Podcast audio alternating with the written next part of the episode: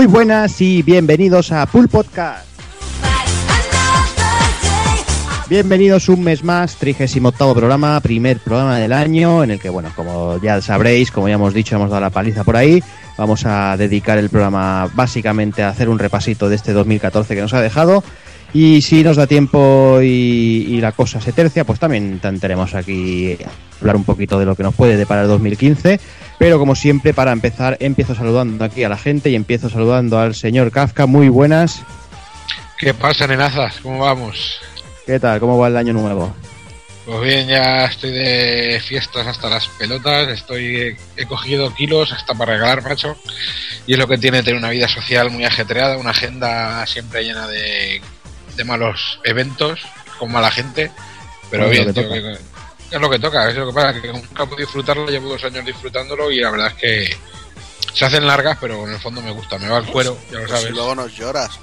En plan, no puedo grabar que tengo que ir a no sé dónde que no quiero. Claro, claro, si es que lo que pasa. Si es que me- tío, yo tengo una agenda muy ocupada, tío. Si es que uno se debe a sus, a sus fans, claro, tío. Es que esto es así. En fin. Saludamos también al amigo Toku. Muy buenas. Muy buenas, tío, ¿cómo estamos? ¿Qué tal? ¿Cómo va por ahí? Bien, aquí tirado en el sofá ya. O sea que si oís roncar, no, no os asustéis. y nada, pensando un poquito que van ya unos cuantos años que cerramos, ¿no? Ya es tercero o cuarto Gothic que hacemos. Sí, tercero creo ya toca, ¿no? Sí, Ya, tercero. ya. Sí, Ya sí. tenemos que ir pasando de ser pseudo a, a ser pre-prensa o algo así. No, hombre, no. Mientras hablemos con Skype, ya sabes tú que no hay, no hay subida de nivel. Bueno, pues subiremos en troll entonces. Ahí estamos. Déjame también que soy el amigo Sergio Vintage. Muy buenas. Eh, ¿Qué pasa, amiguetes? ¿Cómo estamos? ¿Qué, qué tal? ¿Cómo van las fiestas, tío? bueno, bien, bien, bien, como, bueno, como todos los años, ¿no? Ahí con, con gente, con familia y, y vamos haciendo, vamos haciendo aquí, a ver si vamos a liarlo un poquito, a, a echarnos un poco de mierda entre nosotros, ¿no? Como, como, todo lo- como todos los gotis, ¿no? Hombre, claro, eso es lo divertido, ¿no? Que haya salseo aquí y, y un poco de odio, ¿no? Que también que Un poco de odio. Hombre, yo he preparado ahí unos títulos bastante, bastante directos para, para entrar en el punto de mira de muchos de vosotros. ¿sabes? Claro que sí. No, no, macho, me ha, me ha gustado, Sergio, que luego lo comentaremos porque la verdad es que, que te sales de nuestro, un poquito de, de- de la, de la tónica general del programa, ¿no? Y la verdad es que Ya, eso ya, ya, siempre, ya me- siempre viene bien. Ya me he dado cuenta. ya. Tranquilo. Así te linchamos todos, no hay Sí, problema. sí, sí, a eso vengo, a eso vengo, claro. El, el año, el año- el año pasado le tocó a Kafka. Es verdad, tío. Mi mente es que esa parte la, la borró, cabrones. Yo no sé si esta noche entraré en el modo Marguenda, no sé. Ya veremos. Veremos, veremos, veremos, veremos Yo por, mi parte, por mi parte no hay rencor, hijos de puta. Y bueno, dejadme que os salude al siguiente. Evil, muy buenas. Muy buenas. Feliz año nuevo, señores, que no os he dicho nada. Entonces, llevo un rato ahí sin hablar, mandando fotitos y haciendo el tonto y no. Última- y no últimamente, últimamente te veo muy maricona, ¿no? Con el feliz año nuevo, qué tal, no sé qué, Sí, los verdad, propósitos del pues, año. ¿Será, será que se acercan Hablamos. los 40, Evil? Sí, sí, sí, sí, ya, ya Están estamos ahí a la. Están ahí que ya se ven en el horizonte y ya llegan, ¿eh? Sí, que si no las felicitas ahora, pocas te quedan ya por felicitar. O sea, que van quedando menos, ¿sabes? Bueno, ¿la, la crisis va bien o no la crisis? Hombre, de momento, mientras, mientras tenga trabajo, que por desgracia, mira, un español diciendo que mientras tenga trabajo, con, lo, con los vagos que hemos sido siempre, ¿no? Sí, Que siempre- claro. Aquí no ocurra ni el tato y, y cosas de estas, y todo el mundo Pero mira, está pero- quedando. Mira, eh, eh, esta, esta tarde mismo lo comentábamos con, con Doki. La típica frase de, de, bueno, pues no te quejes que tienes trabajo. Así nos va en este país. O sea, tú puedes estar en, en una galera recibiendo latigazos, pero no te puedes quejar. No te sí, puedes porque quejar. tienes trabajo. Porque tienes trabajo. Ay, así nos va. De todos modos, ¿cuánto te queda para jubilarte? ¿Dos años? No, hombre, no, me, quedan, me, me quedan 25. Ah, Me quedan- vale, vale. Pues pues Pero bueno, tampoco a- es una. con las leyes estas unos 30, pero yo creo que no me jubilaré. Eso te iba a decir yo, que, que, que lo tienes claro. Me castigo no mucho. jubilamos, no nos jubilamos Me- ninguno. También me castigo mucho. Ay, La ingle, te castiga la ingle. Sí, cuando me las depilas tú con los dientes, cabrón. Eh, en fin, dejadme que siga con el amigo Hazard, muy buenas. Muy bien, que nos den a todos por, cu- por culo, macho. eh. Ahí, ahí. Tú empieza ya fuerte, que por lo menos la Joder. primera que ya se la lleven. Este empieza Ahí a repartir. Pues nada, aquí con la Play 4 recién comprada, siete juegos ya, el Lone Chambara Z2 Caos de camino. Eh, este mes que cae eh, igual el Dying Light este, en marzo caerá el Yakuza 5, bueno, empezamos el año fuerte ya con... Eso, eso, eso Con la Play te, te 4. has portado muy bien, ¿eh? Te has portado muy bien, los reyes te quieren mucho. Sí, bueno, entre esto del Hachiroku de Initial D, el cochecillo que está guapo. Como al final dijo dónde tenía a Madeleine, pues Yo lo había entendido entre eso y el hachís. ¿eh? O sea, Sí, también pensé que iba a decir el hachís. Y bueno, pues nada, a ver, hablar aquí de los GOTI. De, de- bueno, menos mal que el Capitán Tostada ha salido ahora en enero, porque si no también seguro que alguien lo metería ahí. Qué patada no, en la boca, eh. Nintendo a tope. ya, tío, no, una no, tiene dos. Una tuya y otra mía. Y bueno, vamos ya con el último, Doki, muy buenas. ¡Ey! ¿Cómo estamos? Aquí, qué bien. Hoy he tenido la tarde libre, tío. Ni me acordaba de lo que era una puta tarde libre, eh. Madre mía. Madre mía. Madre mía, pero no me quejes, pero no me, pero no me, que- Pero no te pero no me- quejes. no me quejaré que tengo trabajo. Has tenido la tarde libre, cabrón, y yo todo el día currando, tío. Soy más pringado que tú, ya me siento como la mierda, tío. Así directamente. Madre mía. Bueno, yo estaba currando y me estaba echando la siesta ahí de cuatro horas que, que tenía libre. O sea, y cobrando. Bueno, también tengo que decirlo, que como en el gimnasio no hay nadie estos días, yo también he estado en la recepción jugando al Tales, o sea que tampoco eh, ha sido tanto. Poco ha sido duro, ¿no? Bueno, y el cochinillo bien, Doki por ahí. ¡Uh, el marrano! No veas cómo estaba el marrano, tío. Es que yo llevaba oliendo el marrano un mes ya, ¿eh? Mi madre ya me mandaba fotos del marrano ahí y tenía una ganas de, probarlo ahí con la carnecica bien tierna, con la, con la piel ahí bien crujiente. Pero no no es con lo que me quedo de la Navidad. Quiero decir que estoy muy contento porque estas Navidades he descubierto algo. Porque yo siempre os he hablado del porno de pterodáctilos y estas cosas, pero yo estoy muy feliz porque he, he conocido lo que es la, dino- El la dinosaurio erótica. tú, cabrón. Bueno, es otra cosa, pero yo os recomiendo que busquéis dinosaurio erótica. Es que me, me está pareciendo maravilloso, ¿eh? lo Para próximo ya es meterte el dedo por el culo cuando te la casques. Es que ya ahí hay un Lo par. próximo dice, llegas tarde, tío. Llegar. En fin, esto ya se empieza a subir de tono. Vamos, vamos ahí a- al lío, que si no, acabamos mal, seguro.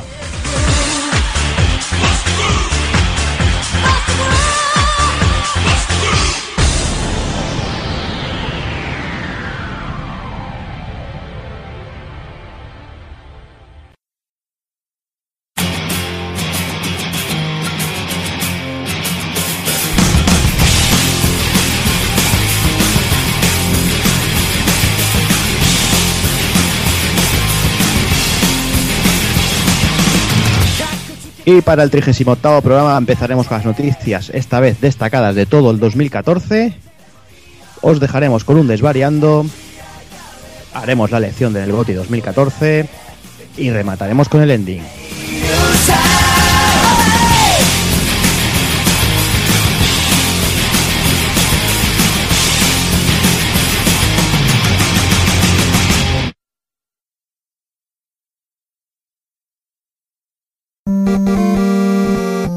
pulpofrito.com Me gusta.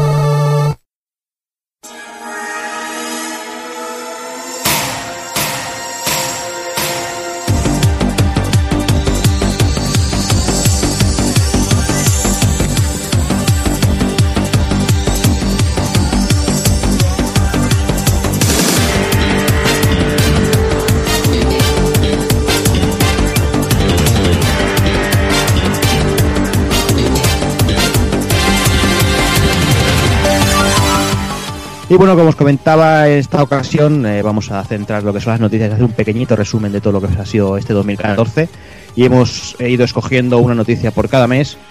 Y bueno, empezamos con la con el mes de enero, empezábamos esa cuesta de enero y, una cuesta de enero que, el señor Iwata comentaba que Nintendo estaba que estaban temblando. Eh, bueno, comentaba que había que Nintendo en, en ese momento tenía muy malos resultados por culpa de bueno que, la, que Nintendo Wii U no acababa de arrancar y que bueno querían tomar unas cuantas medidas para para bueno para, para eso. Dime, Bill. No, hombre, no. Yo iba a comentar sobre todo, aquí cuando comentabas un poco la- las cosas que, que este hombre no sabía lo, lo que se venía ahora, ahora encima, la fiebre amigo. Si no, yo creo que los planes, los malos resultados, no, no los hubieran visto con otros ojos, ¿verdad? Sí, yo creo que sí, pero sí, pero bueno, lo que comentábamos en, en, su día eh, querían hacer el tema de desvincular las cuentas de a través del hardware, o sea que no fuera solo con la consola, querían centrar en hacer más más funcionalidades para el gamepad, que de momento quitando el amigo que comentaba Evil, creo que poco más se ha, se ha hecho. Y bueno, yo, yo creo, yo creo que, tam- que también esto fue muy a fue en, en pleno enero cuando estaban las consolas ya, tanto Xbox One como PlayStation 4 recién, recién lanzadas, y había un poco, yo entiendo también un poco el miedo por la diferencia de potencia y todas esas mierdas por, por parte de los usuarios, pero que yo creo que a día de hoy, un año después, 12 meses después, yo creo que Wii U está muy bien asentada y yo creo que ya tiene un público bastante, bastante claro, y yo por lo menos yo personalmente, yo con la consola estoy muy, con- muy contento y yo creo que, que me ofrece lo que yo realmente necesito. Que es direct, diversión dire- directa y... Borja, que ahora en cuanto saquen dinero con los amigos eh, lo invertirán en hacer la Wii U eh, XL y tendrá 2 megas más de RAM y no podrás jugar a los juegos nuevos. Bueno, oye, pues qui- quién sabe, pero eso, yo, pero yo de momento, yo, yo con lo que tengo, a mí lo que hagan dentro de un mes no se lo Puta. Nintendo. Bueno, lo que tú digas, tío. pero yo te, yo, yo te digo una cosa, Donkey Kong Country Tropical Freeze, tío, ¿qué quieres que te diga? Y dentro Ay, de ay. 5 minutos me dirás Bayonetta. Y No, dentro claro, de no, 10 no, el Toad. No, no, no. Si tú Hombre, eres hay mucha- hay eres mucha- más puta que Nintendo, tú. Eh. En fin, no, a ver, material, yo creo que durante el año han ido saliendo mucha cosa y creo que, bueno, que al final lo que decíamos, ¿no? Yo creo que aquí ya comentamos que, que Nintendo estaba en horas bajas, eh, pero bueno, con el tiempo yo creo que se ha demostrado que, bueno, que tenían bastante claras las directrices y que quieras que no, pues mira, pues poco a poco van, van haciendo su camino y van saliendo sus cositas y no sé, yo creo que, que la cosa, pues de momento pinta bien para Nintendo y como lo que comentaba, los lanzamientos y el tema de amigos parece que se están agotando en las tiendas muchas de, de- de- algunas de las versiones y bueno, pues no sé, veremos a ver a ver cómo le funciona el panorama. Y nada, y vamos a, vamos a febrero, hablábamos de Nintendo, Iwata y todas estas cosas, y en febrero teníamos ese lanzamiento de PlayStation 4 en Japón, eh, exactamente fueron el, el 22 de febrero, y esas 300.000 consolas vendidas el, el primer día. Eh, no sé, ¿qué, cositas habían por ahí, con, las, con las cifras vendidas en Japón, ese, las, las consolas vendidas en, a nivel global, eh, se quedaban en unos 6 millones, el 90% de consolas conectadas al online y bueno, y 3,6 millones retransmitidas de, por Twitch, que me parece que el 90% son de Doki, Por supuesto. y 100 millones de capturas compartidas del botón pertinente, que ahora también son, la mayoría son de, de, de Hazard, que también No, no, per- perdona. El que hace las capturas es todo el tiempo el Hazard, ¿eh? que me estoy poniendo ya esta celosa, que me está quitando ahí, ya me está haciendo una dura competencia. Yo soy de vídeos, pero el Hazard es de fotos, de mujeres, pero de fotos. de mujeres, lo que sea. Pero bueno, no sé, ¿cómo lo veis? Eh, Tago-kun, el Sony, David, ¿qué, qué, ¿cómo lo ves? A día de hoy el lanzamiento de PS4 en Japón acaba de arrancar, mm, hay cositas, Yo creo que No podría haber sido un arranque mejor, pero bueno, eh, ¿qué le vamos a hacer, no? No podía ser perfecto. El, el plantel de juegos eh, ni aquí ni allí ha sido extremadamente atractivo de lanzamiento. Había cosas que dices, bueno, pues el hype de la consola hace que, que este juego me, me parezca interesante, ¿vale? Pero que luego realmente no eran tampoco una cosa eh, excesiva. Y luego, aquí- allí, allí en Japón, pues sí se acompañó con juegos como el Ryuga Gotoku o incluso el Natural Doctrine, que, que al final no lo llegué a probar, pero tampoco tengo mucha fe en él. De todas maneras, lo que sí que se ve es que los desarrolladores japoneses están apoyando mucho a la consola y han anunciado muchos títulos, sobre todo mucho RPG y, y compañías más de nicho, como incluso Idea Factory o Compile Hard, que personalmente no hacen títulos que suelen gustarme, pero que, siempre van, van sumando un, un poquito, ¿no? Y, y la verdad es que 2014 ha sido un año un poquito lento para la máquina, pero 2015 se, pre- se presenta bastante interesante, tanto a nivel occidental como, como oriental. Pero además, eh, yo creo que, que si un mérito ha tenido Sony con el lanzamiento de PlayStation 4 es que ha habido muchas ventas de, de inicio, sin tener un excesivo catálogo ni nada así, por Sí, decirlo de alguna manera, eso- destacable, muy, muy destacable. La verdad es que han, han hecho un trabajo muy, muy bueno a nivel de ventas. Es que es eso, yo creo que por ejemplo, en vez de este mes de febrero que viene ahora, el del año pasado, llegan a sacar el Dragon Quest Heroes este con la consola en Japón y allí la gente se, se hace polvo, o sea, hacen mamading para poder comprarla, ¿sabes? Mm. Porque aquí, de aquí, si no recuerdo mal, de inicio la compraste tú, la compró Doki y creo que Sergio, ¿no? Sí, yo también la pillé. Sí, yo la pillé así por casualidad porque yo no tenía ni reservada ni nada. Me Mm. fui ahí a un, a un, a un bazar de estos de los buenos que tienen ahí y el hombre me dijo aquello de vas a pagar en efectivo y tenía una consola, ¿sabes? Sí, recuerdo, No recuerdo. hay problema. El tío, de- el tío ese de lo más vale pájaro en mano que ciento volando lo, lo lleva a Exacto, rajatabla, exacto. vamos. Sí, sí, sí. Y bueno, no sé, ¿os arrepentís de haberla comprado en su momento, Sergio? ¿O te hubieras esperado un poquito más? Yo no. Mm, Yo la verdad yo estoy contento con el con, con la consola. Eh, lógicamente todos los to- creo que todos los inicios de todas las consolas son un poco lentos, ¿no? y, y ya entrados en esta en las nuevas generaciones y tal, yo creo que ya es tendríamos que saber qué es eso. Todas las consolas, la Play 3 me acuerdo que bueno, incluso la Play 3 tuvo eh, peor despegar todavía que esta, creo recordar, tío. Sí. Pero bueno, pero yo no, yo no estoy, yo no estoy eh, desilusionado ni mucho menos, tío. Están saliendo títulos, tío, poco a poco, pero van llegando. Y, y bueno, mientras con el, con el Plus también tenemos ahí un, un pues algo que, que, que vamos haciendo un poco la, el hambre de, de juegos y tal, y está bien, no sé. ¿Yo cómo lo veis, chicos? Sí, yo lo Sí. veo bien. Además, es eso. Yo tengo ya sus 15, 16 juegos de Play 4. Ujú. Dice, bueno, sale a más de uno por mes. O sea que Sí. tampoco es una cosa que. Y juegos que a mí me interesen. O sea, a ver, hay mucho más. Lo que sí que es cierto que el catálogo nos ha llegado un poco desproporcionado, ¿no? Han habido meses que hemos estado de auténtica sequía, tío. Sí, luego han y, venido y este último mes, por ejemplo, no nos llegaron un montón de golpe, tío. Estábamos ya ahí que no sabíamos qué hacer, ¿sabes? Sí. La única lástima, pues eso, que el ir viendo mes sí, mes también, como todos los lanzamientos que se prometían, se decía, pues se retrasa, se retrasa, Sí, se retrasa. sí, sí, eso sí. Ujú, ujú. Pero bueno, eh, es lo que hay, ¿no? Y, y como Mm. decía antes, ahora ya empezando en febrero ya viene una vorágine aquí que, que va a ser la hostia.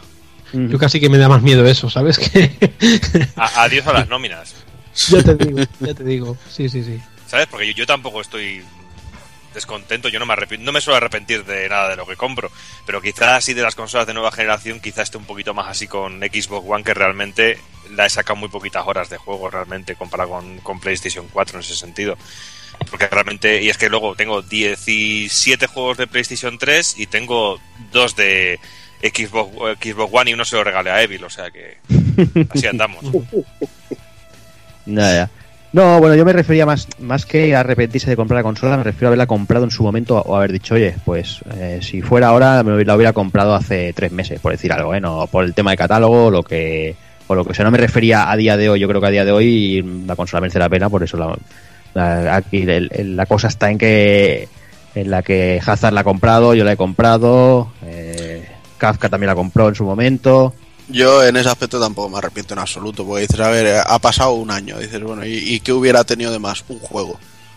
Eh, por culo al juego. ¿sabes? O sea, Yo, yo, mira, yo, yo Dices, son tampoco- 50 euros que te- me los gasto a veces en dos fines de semana en salir a cenar, ¿sabes?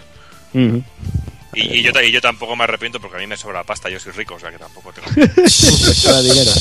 No, no, que coña, es coña, joder, ni de coña. No, pero es un poco lo que dice Juana. Yo realmente no, no tengo otros vicios aparte de las drogas, el alcohol y las prostitutas. O sea que realmente puedo, me lo, No, me, no. lo, me lo gasto en esto y ya está. Tampoco tengo No, ningún te, problema. no Yo- tienes y lo he porque no existen más, ¿no? O Porque sea, no existen, por supuesto.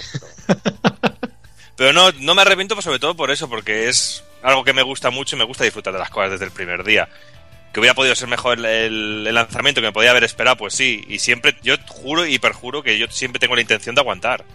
Pero llega el día anterior y, y no, no puedo. Me, me meto en la cama con la idea de que voy a comprar al día siguiente. O sea que no. Te cambia, cambia rápido de Sí, idea. o, o viene Evil y me dice, ¡eh, no sé qué! Y digo, vale, como tengo la misma personalidad que un chipirón, pues ahí- así estamos. sí, sí, sí. Es lo que tiene ese flojo de mente, Doki. Ahí está.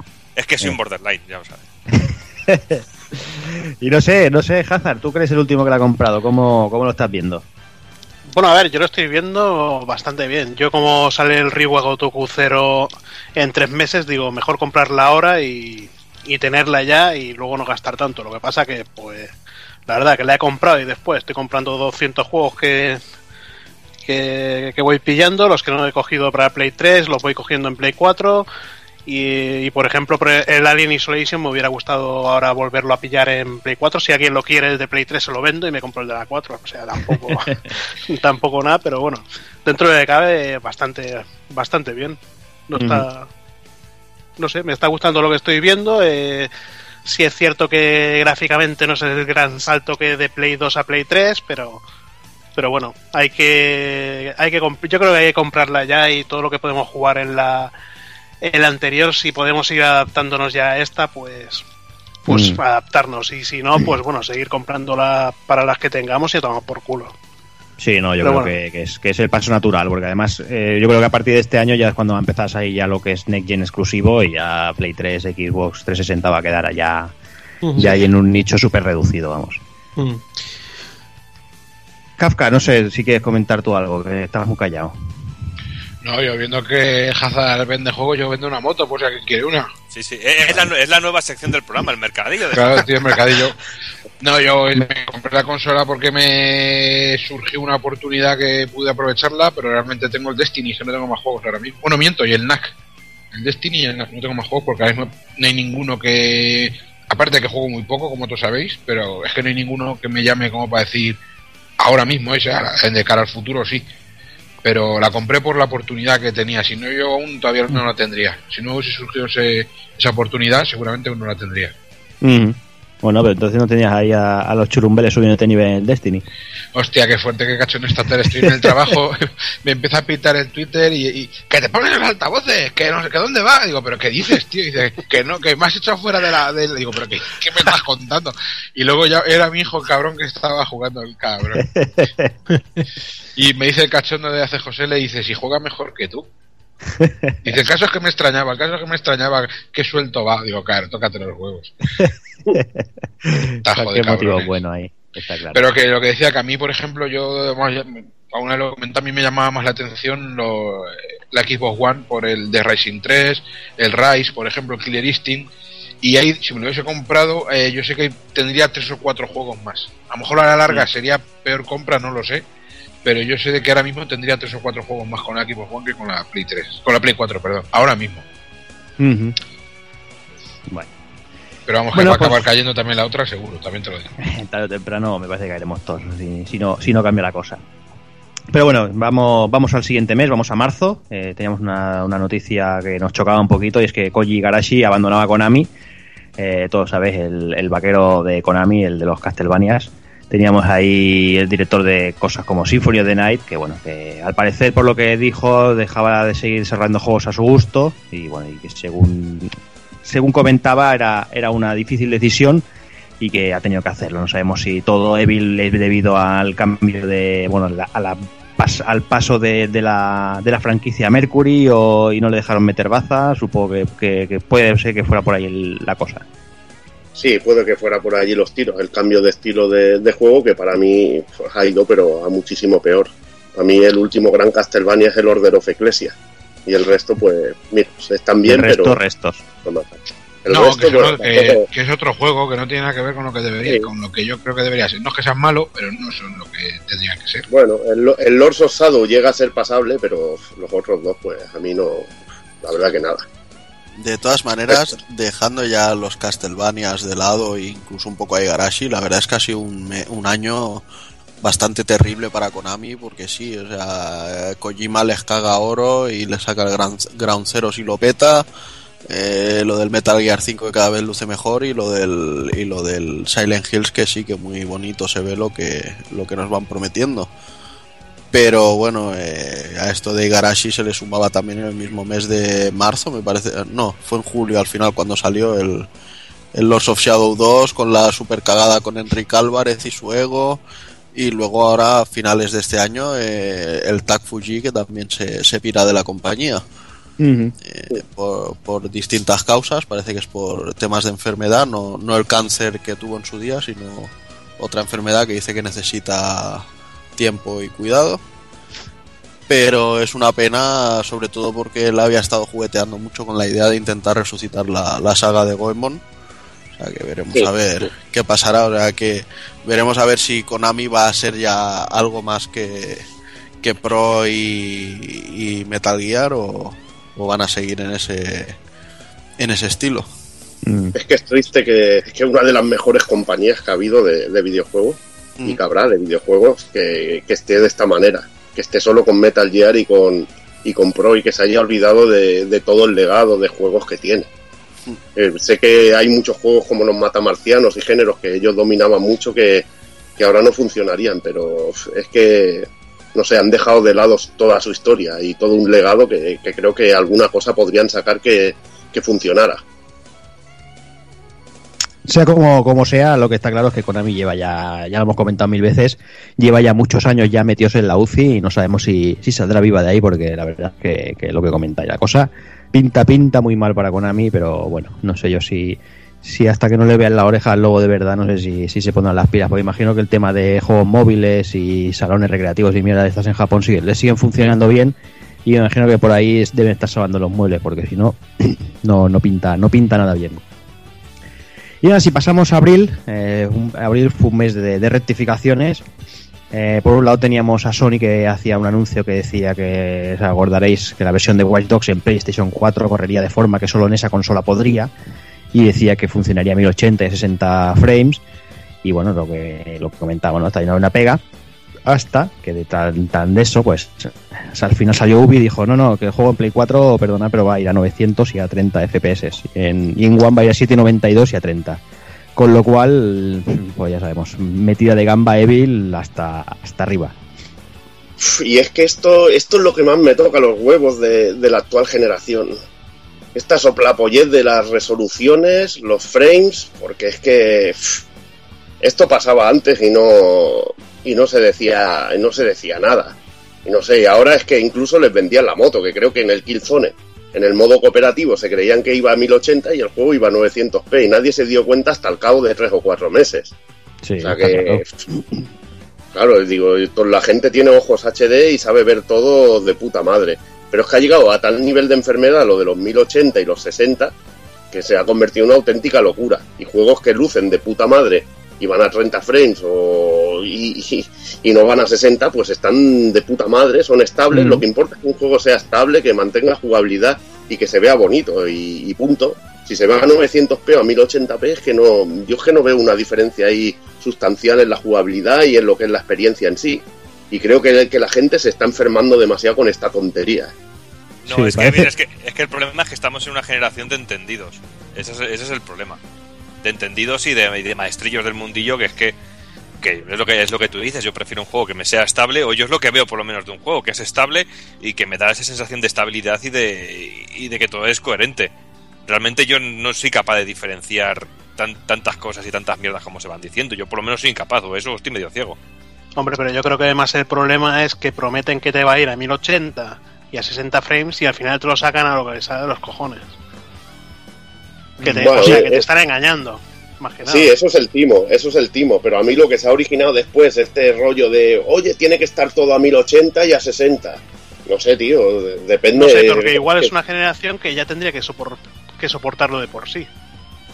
Sí, pero igual no llegas, tío. Es que a veces las cosas en la otra no se llegaban ni de coña.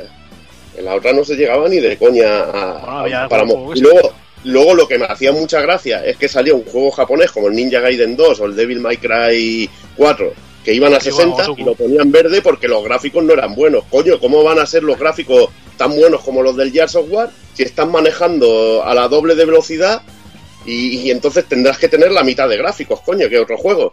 Es que eso yo son cosas que no entendía y que eran de pura lógica. Y no entendía, pero los ponían a parir, porque hostia, el juego sí va a 60, pero pero no, no, es buen, no es bonito gráficamente, coño. Pues si quieres que sea más bonito gráficamente, pues tendrá que ir a 30. Y entonces la gente tiraría el grito en el cielo porque el juego no va a 60. No sé, es que es una espiral de locura. Y yo creo que lo- los juegos lo que se tiene que hacer es bien hechos, que sean estables y que, y que sobre todo que sea una buena experiencia jugable y dejarse de tonterías ya. con, con esta mierda. Pero también te quejabas del también. de, del Ninja. Te, te quejabas también del, del Devil May Cry de Ninja Theory porque iba a 30. Aunque fuera estable. Bueno, yo Y no iba a 60. perdone, yo no me he quejado tampoco. Yo lo que, lo que me he quejado siempre de ese juego es del diseño de mierda que tiene. Pero de, de 30 frames, pues va a 30 frames y va estable. El juego yo tengo que decirlo que va estable. Pero bueno, el de, el de Capcom iba a 60 y tenía peores gráficos. Yo prefería que fuera a 60. Mm, Siempre, yo creo que en todas las épocas, en todas las generaciones, eh, digo que, que en todas las épocas, en todas las generaciones siempre han habido eh, disputas en cuanto a, a lo técnico, al, al aspecto técnico de los juegos, ¿no? Ahora, ahora le toca al, al rollo de, de, pues eso, de los frames, de, de la resolución, de no sé qué.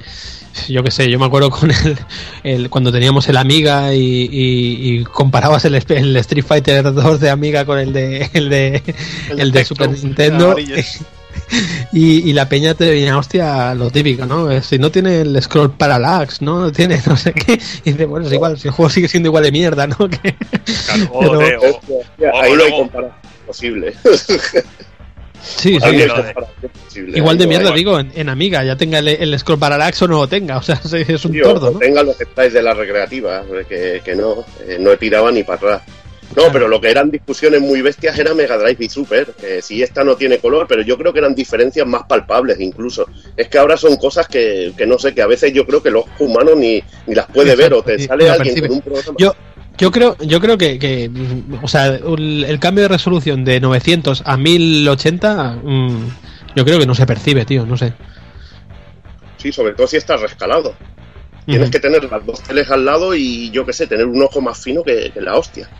Pero bueno, es lo que decía, comentaba antes, no me acuerdo que no sé quién lo ha comentado, ¿no? Que, ah, eh, creo que ha sido, eh, que decía eso, ¿no? Que ahora mismo está todo lleno de, de todólogos, ¿no? De gente que lo sabe todo, ¿no?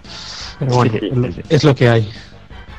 Sí, sí. Y bueno, ese mismo mes, que lo comentábamos, ¿no? Un mes de rectificaciones y aparecía Microsoft, que también tenía que decir la suya. Y bueno, ya sabéis, eh, Xbox One era indispensable que funcionara con Kinect, eh, era imposible que, funcionara sin, sin Kinect, pero en mes de abril dijeron, oye, ¿y si le quitamos Kinect y de paso le bajamos 100 euritos a ver si, si la cosa empieza a funcionar? Y dicho y hecho, como tuvieron ahí, anunciaron y, y en, el, en el siguiente 3 ya hicieron todo oficial y, bueno, parece que, que un poquito el tema de las ventas les, les ha funcionado. Ya se la vendieron al Tito Doki, pues ya está. uy, ¿Para qué quieres? Claro, ya nos jodieron 100 euros. Pero nos bueno, ¿sabes, 100 euros. sabes, sabes lo que te digo, Doki? Para meter los códigos va de muerte. Los DLCs. Nada, yo como espero que te lo compres tú y yo robártelo, o sea que tampoco. Oye, eres más listo. Lo que tiene que ser norteño. En fin. Y bueno, pasamos al siguiente. En el siguiente tú empezamos a, a tocar L3. Veníamos eh, con las típicas filtraciones, la filtración de Metal Gear Solid 5, algo de Battlefield y, y el trailer de The Witcher 3.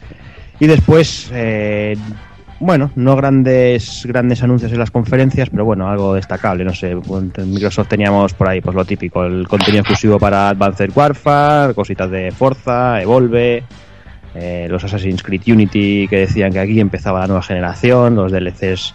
El, yo creo que el, el anuncio de, de- por parte de Microsoft fue el DLC de Rising 3, el Super Ultra de Rising 3 Arcade Remix Hyper Edition X Plus Alpha, que me pareció maravilloso. Y, y se, y se lo sacaron ahí muy bien, Doki. Yo creo que tú lo jugaste ahí al, al segundo, ¿no?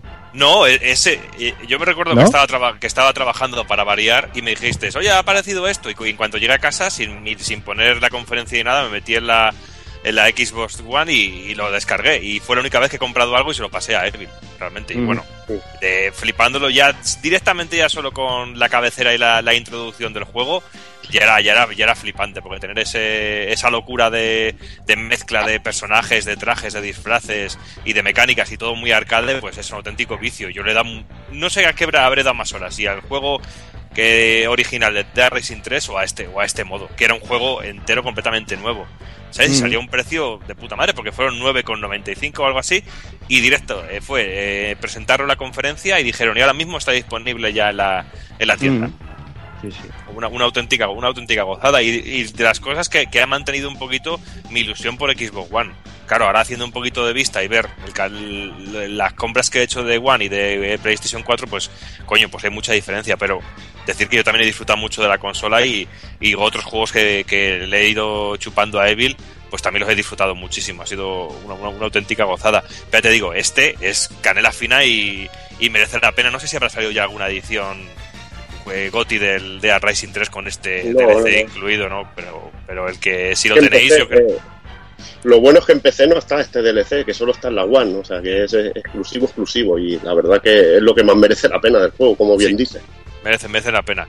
Que sin hacer de menos a los juegos, porque de Rising 3 también me lo he pasado muy bien, ¿sabes? Pero aunque Sunset Overdrive le da mil patadas en ese sentido, me lo pasa mucho mejor con Sunset Overdrive. Sí. Pero pero The Racing 3 como juego es, es chulísimo ¿eh? y, está de, y está de puta madre. Quitando alguna cosa con el Kinect que me jode las partidas, pero el DLC es que es canela fina. Y si tienes un mínimo de cariño a Capcom y a su historia, pues es, es de compra obligatoria. Y bueno, también cositas que aparecieron como Halo 5, el Halo Master Chief Collection, que si comprabas la, la- O sea, si reservabas tenías acceso a la beta, que creo que este fin de semana y el anterior y había gente que ya lo estaba probando. Y Evil, el Scalebound, ¿no? Lo último de. Lo nuevo de Platinum Games, ¿no? Para, exclusivo para One. Sí, lo que presentó la amiga Camilla, el amigo Camilla, que estamos esperando a ver que se desvele lo que es. Y bueno, espero que sea un gran juego de acción y que es un tío que se le va mucho la olla. Y, y seguro que saca algo que, que a mí me va a gustar. Y seguramente os, toque, os toque un poco las pelotillas para los que no tenéis la Xbox One. Bueno, bueno, bueno. Eso sí, sin duda, eh, el E3 eh, sí tuvo un claro eh, momento, fue el tema del Tomb Raider nuevo, ¿no? Con el Rise of the Tomb Raider este de ahora es exclusivo, ahora es exclusivo temporal, pero no te digo por cuánto tiempo. Y, y bueno, y cómo ha evolucionado la cosa en estos meses, que parece que después de lo del Street Fighter, Microsoft ha pagado más y se lo queda completamente pero en, durante el E3 yo recuerdo un cabreo monumental en plan, ¿qué está pasando aquí? Ya, ya no porque fuera exclusivo o no, sino porque no te dijeran exactamente lo que era. O sea, a mí me Sí, mola que yo creo si- que realmente si me dicen es exclusivo, no lo vas a oler, pues bien, vale, me resigno y ya está. Si me dicen es exclusivo durante un año, pues cojonudo, pero me digan, "Ah, no te Mm. puedo decir, no te puedo concretar, porque no quiero. Pues a Mm. mí eso ya me, me tocó la, la moral. Pero ya, ya hablamos que era, podía ser una jugada maestra, tranquilamente, de que, oye, va a salir un charter, no queremos Sí. competir con un charter y lo, lo- lo pasamos seis meses después y, y sacaremos nuestras ventas de puta madre. Mm. Con todo el contenido y todo extra para decir, hostia, mira, hemos tardado más que en Xbox One, pero ya salimos con todos los DLCs y toda la hostia. Y bueno, luego salía a la palestra Electronic Arts, salía con ese tráiler de Star Wars Battlefront, ese teaser, eh, tráiler de Dragon Age, Inquisition, cositas de BioWare enseñando algo, algunas cosas de Mass Effect, bueno, Mirror's Edge, eh, FIFA 15, Battlefield Hardline, y bueno, básicamente poca, poca cosa más. Electronic. Arts, Electronic Arts fue vergonzosa. Mm. Era, era todo contenido pre-alfa y asqueroso. sí, sí. Me acuerdo de lo nuevo de Criterion en aquello, lo último era... Sí. era aquello no era, vamos, Ya no era ni alfa, era prototipo. sí, sí. Lo raro es que os sacaran ahí una hoja con, con cuatro dibujos hechos a lápiz, ¿sabes? Era lo que hubiera faltado ya. Pero bueno, siguiente Ubisoft. eh, Eh, bueno, que- Ubilol. Ubilol, que empezaban allá con todas las cinemáticas de todos los juegos, como el, el gameplay ya casi se lo habían comido las eh, las otras, eh, o sea, Microsoft y Sony para sus conferencias, pues le tocó hacer casi todo cinemático y bueno, cositas como Far Cry 4, Just Dance, The Crew, Division, el Assassin's Unity y bueno, Valiant Hearts y alguna cosita más. Que el Valiant Hearts yo creo que es el único que no ha tenido de un grade, ¿no? De momento sí, yo creo que sí. Tranquilamente. Tranquilamente. Y ya con la de Sony, pues nada, nuevo trailer de Destiny, The Order, Fear Light, el DLC de Infamous, que a este mes ya se estará gratuito para, para los usuarios de PlayStation Plus. Más cositas de, Far- de Far Cry 4, de Island 2, no sé, el, el remake de Grim Fandango, Sergio, que ese yo creo que tú te, te- supongo que, Sí. te, que- que- que te llama, ¿no? Ese lo estoy esperando como, como agua de mayo, ¿sabes? Como, Mm. sí, sí. La verdad que tengo, tengo muchas ganas. Yo soy bastante aficionado al tema de, de los eh, refritos, entre comillas, sobre todo de aventuras gráficas. Y, y ese es uno de los que de los que voy a zumbarle fuerte, como en su momento le zumbé al, al que, bueno, todavía guardo la pena de no haber estado con vosotros con aquel Larry, el Reloaded y todo esto, ¿sabes? Sí, sí. Pero, pero bueno, bien, bien, a ver qué pasa, a ver qué pasa con ese Green Fandango. Pinta ver, muy guay, la verdad que sí. Pinta, pinta, pinta bien. Pinta que han hecho Mm. un buen trabajo. Sí, sí, sí, tanto. Hombre, Mm. también era fácil, ¿eh? Porque ya gráficamente Green Fandango ya en su momento ya era un pepinazo y era increíble verlo moverse, ¿eh? O Sí, pero, ya- pero en, en estos juegos, eh, como, como saben que nuevamente la gente que, que los siguen, bueno, que, que, que los recuerdan sobre todo, pues son gente que, que tienen mucha, bueno, que lo guardan con mucha nostalgia, con mucho amor y tal, que suelen, suelen implicarle más amor que cualquier otro juego eh, que hagan un, un refrito, ¿no? ¿Sabes? Por ejemplo, Sleeping Dogs es un juegazo, ¿vale? El HD remix este que, o sea, el HD este que han sacado, pero, pero tú lo ves que, no sé, que todos estos juegos están más cuidados, suelen ir con algún contenido especial, alguna cosa, ¿sabes? Sí, hombre, Son- date cuenta, mira la remasterización de Monkey Island, que es, que es una auténtica ¿eh? que, es, Exacto. Que es increíble. Sí, sí, ya solamente el poder ver todas las pantallas, ¿no? En como eran antiguamente a- al momento, ¿no? Con solamente un clic, ¿no? Eso es bestial, ¿no? Y supongo que con el Green Fandangos harán algo algo parecido. Yo creo, yo eso espero porque es igual, yo creo me que da igual sí, cómo saca. que- Yo creo Lo que sí que será, será el mismo estilo, yo creo. Debería, debería serlo, vaya. Sí, y ahora se, y ahora se podrían, se podrían animar y a sacarnos algo de indie, ¿eh? que ya hacía, haría falta un, un remaster de, la, de Indiana Jones y de Fate of Atlantis, alguno de estos, que también Ujú. están muy guapos. No estaba por ahí, estaba por ahí, pero creo que estaba hecho por fans el el Fountain of Youth aquel, ¿sabes? Un, un como una, una cuarta parte de- del, del, del juego. Pero bueno, no, no se sabe nada. También estaba el Han Solo Stories aquel y bueno. Pero Mm. todo esto son, son juegos de, de fans. A ver qué pasa oficialmente, como tú dices. A ver si, si se lanzan a hacer ahí un, un Indiana Jones como es de ley. Ahí, ahí. Tabobun, Bueno, eh, durante la conferencia de Sony yo creo que el impresionante momento vino, aunque se había jodido un poco por los leaks de, de unos días antes, pero con el tema del Project Beast, que por fin ya nos dijeron que tenía como nombre Bloodborne o, o Blood Porno, y desde este momento ya nos tienen ahí babeando, enamorados. enamorados y deseando que sea marzo ya para, para poder disfrutarlo. Y yo encima, como he hecho mis deberes, ya puedo, ya puedo estar tranquilo. Exacto, todo te has comportado como un campeón terminando Ay, los tres.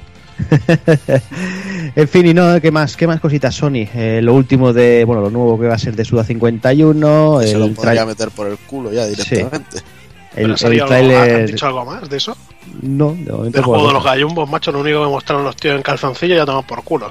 Sí, pero es que daba, daba mucho asquito eh, el último que pusieron, ¿eh? No... Bueno, es que pasaron de, de un juego diferente con la tía aquella, que era Lily Bergamo, Sí, me parece, Exacto. a la mierda esta. Y sí, encima no, todavía no, muy no han dicho nada. Cosas muy raras. Después, pues también cositas como aquel tráiler sin spoilers apenas de Last of Us Remastered, que manda huevos el tráiler sin spoilers. Eh, eso fue, fue muy, fue muy, muy, muy heavy. Y cositas muy interesantes para finalizar, como el trailer del Metal Gear Solid 5 de Phantom Pain, que se confirma que GTA 5 llegaría en otoño para bueno, PS4, Xbox One y PC. El pedazo de tráiler del Arkham Knight con los 5 minutos de gameplay y, ese, ese Uncharted 4, ¿no? Yo enseñando ahí, yo creo que no fue muy, muy bestia la, la, la conferencia, pero la verdad es que sí que tuvo cositas en su momento que, que triunfaron bastante. Y no sé, ¿qué más? ¿Qué más? Nintendo, Nintendo con sus Nintendo Direct, ¿no? Eh, mostrando, pues nada, los Super Smash Bros., el tema de los amigos, el Captain Toad, que ya lo tenemos por aquí, eh, que bueno, que en 2015 el nuevo Zelda, Bayonetta, Hyrule Warriors, Kirby, Xenoblade, etcétera, etcétera, de lo típico de, de bueno, que, poco a poco nos, nos, nos, nos iba mostrando, bueno, casi mes y mes, ¿no? Eh, con sus Nintendo Directs. Y no sé, no sé si alguien se acuerda de cositas fuera de conferencia, cositas como Devil Thir, que sigue, sigue funcionando y pasa a ser exclusivo de Wii U. Eh, se presen- cositas como Line Isolation, no sé, no sé si alguien se, se acuerda de alguna cosa. No sé, Takokun, por ejemplo. Bueno, pues para mí el tema del Final Fantasy Type 0, que nos llega ahora en marzo y que cada vez le veo mejor pinta al tráiler, o sea, al tráiler al juego en sí. El tema de que nos traiga la demo del Final Fantasy XV, pues también influye bastante. Se vio, yo que sé, Velocity 2 Ultra, que para mí ha sido un vicio. eh, se enseñaron, no sé, muchas cositas. eh, por ejemplo, el Deep Down, que sigue estando desaparecido desde que, bueno, en teoría en febrero iba a empezar la beta y se ha ido retrasando la cosa, y retrasando y retrasando. Así que no sé. Y bueno, y Drive Club, que, que era ya para mascar la tragedia, ¿no? Iban enseñando trailers que cada vez pintaban mejor. Hasta, hasta la crónica de la muerte anunciada. Y Sonic Boom, Y Sonic Que Boom, que tuve. Sonic Hecho Boom. boom. Sonic Boom, que lo tuve encargado, pero al final no ni lo pude pillar, tío. Seguramente sería sería el juego, el peor juego del año, sí. si lo tuviera que analizar, seguramente. Y bueno, también yo, yo también tengo recuerdo de, de Lost War, el New Fantastic, eh, un, un remake eh, bastante mejorado y con nuevas y con nuevas fases y, y casi una ampliación, o casi casi un juego nuevo de ese juegazo que salió para, para PlayStation 1 y que bueno, que salió a un precio demasiado caro, creo que salía a 29 euros o a 20 y pico. vein- 20 con 99. 20,99 que yo me, tu- me esperé un poquito porque me parecía mucha pasta y al final lo pillé bien baratito y bueno, me ha dado mucho inicio y es muy divertido, es una auténtica gozada este juego. Y luego también Y bueno- vimos algo también del, del, del Lemmings Touch, pero realmente yo al final me hizo gracia este juego en principio, pero luego lo he perdido de vista y no sé si ha salido, si no llegaba a salir o lo he dejado ahí perdido y realmente no, no le he hecho mucho caso. Mm. Pero bueno, nada, poco a poco se han ido muchas de las cosas que mostraron, ya están en el mercado y si no están ahí al borde de, de- de aparecer. Y, y bueno, avanzamos un poquito más, nos vamos hasta junio. Y bueno, si, si este año ha habido un juego que ha estado gafado, que ha sido polémica tras polémica, ha sido Watch Dogs. Y en junio volvíamos a tener el tema del downgrade. Y ya no era solo esa la noticia, la noticia es que los modders eh, descubrieron que, que había los archivos eh, gráficos, eh, estaban dentro del juego y que podían transformar el juego a, a lo visto ya en, el- en aquel E3 del 2012 que, que nos mostraron aquel pedazo de vídeo que todos alucinamos. Y bueno, no sé, la verdad es que, el tema de los downgrades este año ha sido, ha sido muy, muy fuerte, lo que hablábamos antes, ¿no? Entre que había, hay mucho entendido, las compañías que no acaban de, de dar pie con bola y todo, esta- ha sido un año un poquito raro, la verdad. Y ya pasando a julio tenemos eh, aquel anuncio, no sé si acordaréis ya, no sé si, si alguien lo está utilizando, el que Electronic Arts anunciaba que el servicio de Access, que bueno, que era aquello que pues, pagábamos por tener acceso a juegos del catálogo, que bueno, que en principio no parecía una mala opción, y no sé, la verdad es que no, no, no, no sé de nadie que, que lo esté usando, no sé si alguno de aquí sabe algo No. de nada de nada, ¿no? Pues nada, vemos que el, el servicio ha sido un éxito absoluto y, y- y que seguramente se, se vaya repitiendo en todas las compañías. Y nada, pasamos a agosto. Pues agosto, programa de agosto, pasamos a ese pre-Tokyo Game Show, el Tokyo Game Show, que como os acordaréis, eh, Sony se adelantó, eh, adelantó, creo que fueron tranquilamente, tampoco con un par de semanitas, ¿no? Su conferencia de pre-Tokyo Game Show, Sí, es tranquilamente, que sí. fueron un par de semanillas, todo para pillar en bragas a One, en el lanzamiento de One en Japón. Sí. Ah, sí, y tenemos aquel, sí, sí, tenemos aquel vídeo, no sé si te, pues seguro que te acuerdas, que, que, que- que- que lo que sobre todo mostraron fueron juegos. Eh. Parecía que una de las quejas que hubo en, en el E3 o que se van viendo últimamente es que, que- que se, que se muestran pocos juegos. Y, y aquí pues yo creo que, que, bueno que intentaron remediar un poquito eso y, y poner las cosas en su sitio para decir, eh, japoneses, no compréis One, que, que nosotros estamos aquí ya, ¿eh? Sí, la verdad es que le salió bastante bien la cosa. Ujú. No sé, cositas raras, eh, yo que sé, como ese Air Defense Force, Air Defense Force, los, el Yakuza 0 para Play 4 y Play 3, God War 2 para Play 4 Vita, no sé, cositas como los nuevos IS, no sé, un poquito de todo, eh, sobre todo juegos enfocados, muy enfocados a- al público japonés, que bueno, que es el que, el que parece que se tienen que ganar un poquito, porque las, como sabéis, las consolas de sobremesa están en un momento complicado por aquel, por aquel lugar. Y ya pasando, pasamos a septiembre, vamos, eh, aparte de esto, el, E3 el, perdón, el Tokyo Game Show, poco, poca cosa tuvo más, no, no creo, no recuerdo que hubiera nada más destacable aparte de esta preconferencia de, de Sony, mm, diría que no. Y una cosa que destacó mucho ese mes fue que Sony decidía reestructurar un poquito temas de servidores y cerraba el network de, de PSP y el PlayStation Home. No sé si, si algunos afectó, nos afectan, el Home creo que no, y de. PSP imagino que tampoco. Y el home no me afecta porque ahora Grancela se ve que ha comprado los derechos de- del Disaster Report y van a, a sacar la cuarta parte por fin. Ajá, Que son Bueno, los que, está. bueno, los, los que antes eran de Iren. O ajá. sea que algo bueno tiene. Bueno, bueno, pues mira. Sí, porque solo sacaba mierda para el home los tíos estos. Sí, sí, me acuerdo que había una sala aire aquella y, Sí. iba sacando las cosas ahí en vez de sacar para todo el mundo. Pues sí. Pero bueno. Pues nada, vamos a octubre. Eh, en octubre hablábamos de Halo de Master Chief Collection, que, salía la noticia aquella que os acordaréis seguramente, que primero di- dijeron que tiene una actualización de 20 pedazos de gigas, que al final se quedaban en 15, que tampoco sea una mejora muy sustancial. Pero bueno, eh, comentaban pues eso, que no querían sacrificar contenido, que el parche solamente es para el tema del online y que el juego, bueno, el juego iba a ocupar casi 60 gigas en disco, que, que casi nada. Y bueno, y comentábamos también que el señor Phil Spencer, pues a, a tra- a través de, de Twitter, pues decía bueno, que entiende la necesidad de, de HDs más grandes, que bueno, nosotros ya, hemos, ya lo hemos dicho de aquí muchas veces, que, que yo creo que las, las consolas con 500 gigas van muy cortas, muy, muy cortas. Y bueno, que eso, que lanzaban modelo de, de un terabyte y bueno, que también darían ellos soporte para discos duros externos, que bueno, que quieras que no, es un, es un avance porque por eso, no sé si, si de aquí, Evil, ¿tú, tú lo tienes? Sí, ¿Lo yo has tengo comprado? ¿Lo has comprado? Sí, yo compré el Halo y ¿Funciona bien ya? O, porque me parece que hubo problemas, ¿no? Hombre, yo estuve, a ver, eh, yo es que no jugué online, yo estuve jugando solo y solo funcionó de puta madre y estuve viendo la serie y todo eso. La verdad que no puedo hablar mucho del online del juego porque no, no le he pegado, pero lo que es la experiencia solo, pues estaba, estaba perfecto. Se que hubo muchos problemas con el online, con el matchmaking y hasta ahora en sí no sé si se habrá solucionado del todo. Mm. Pero bueno, nada, veremos a ver cómo, cómo evoluciona el tema de los discos. Yo ya lo ya es lo que decía antes, lo hemos comentado muchísimas veces, que yo creo que, que tienen que empezar a salir discos con consolas con discos más grandes, que, que- que- bueno, que yo creo que es necesario. Aunque, aunque hayan facilitado mucho las cosas, como PlayStation, que ya con la 3 ya se podía cambiar bastante sencillamente. eh, con la 4 también, también es lo mismo, pero bueno, no creo que estuviera de más meter un disco duro más grande de, de inicio.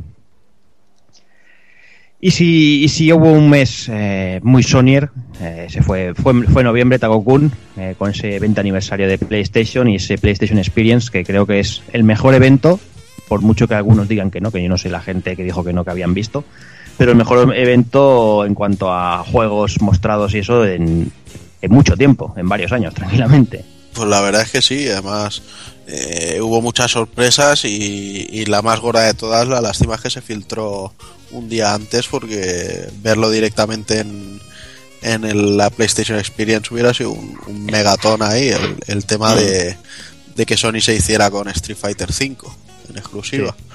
Pues bueno, no sé, se vieron muchísimas cosas, nos avanzaron eh, más información interesante de Bloodborne con la con la Chalice Dungeon esta que se genera de forma aleatoria vimos eh, 15 minutacos ahí de, del Uncharted 4 de gameplay que, que decían que era una versión alfa y la verdad es que Era increíble. tenía ya un aspecto impresionante.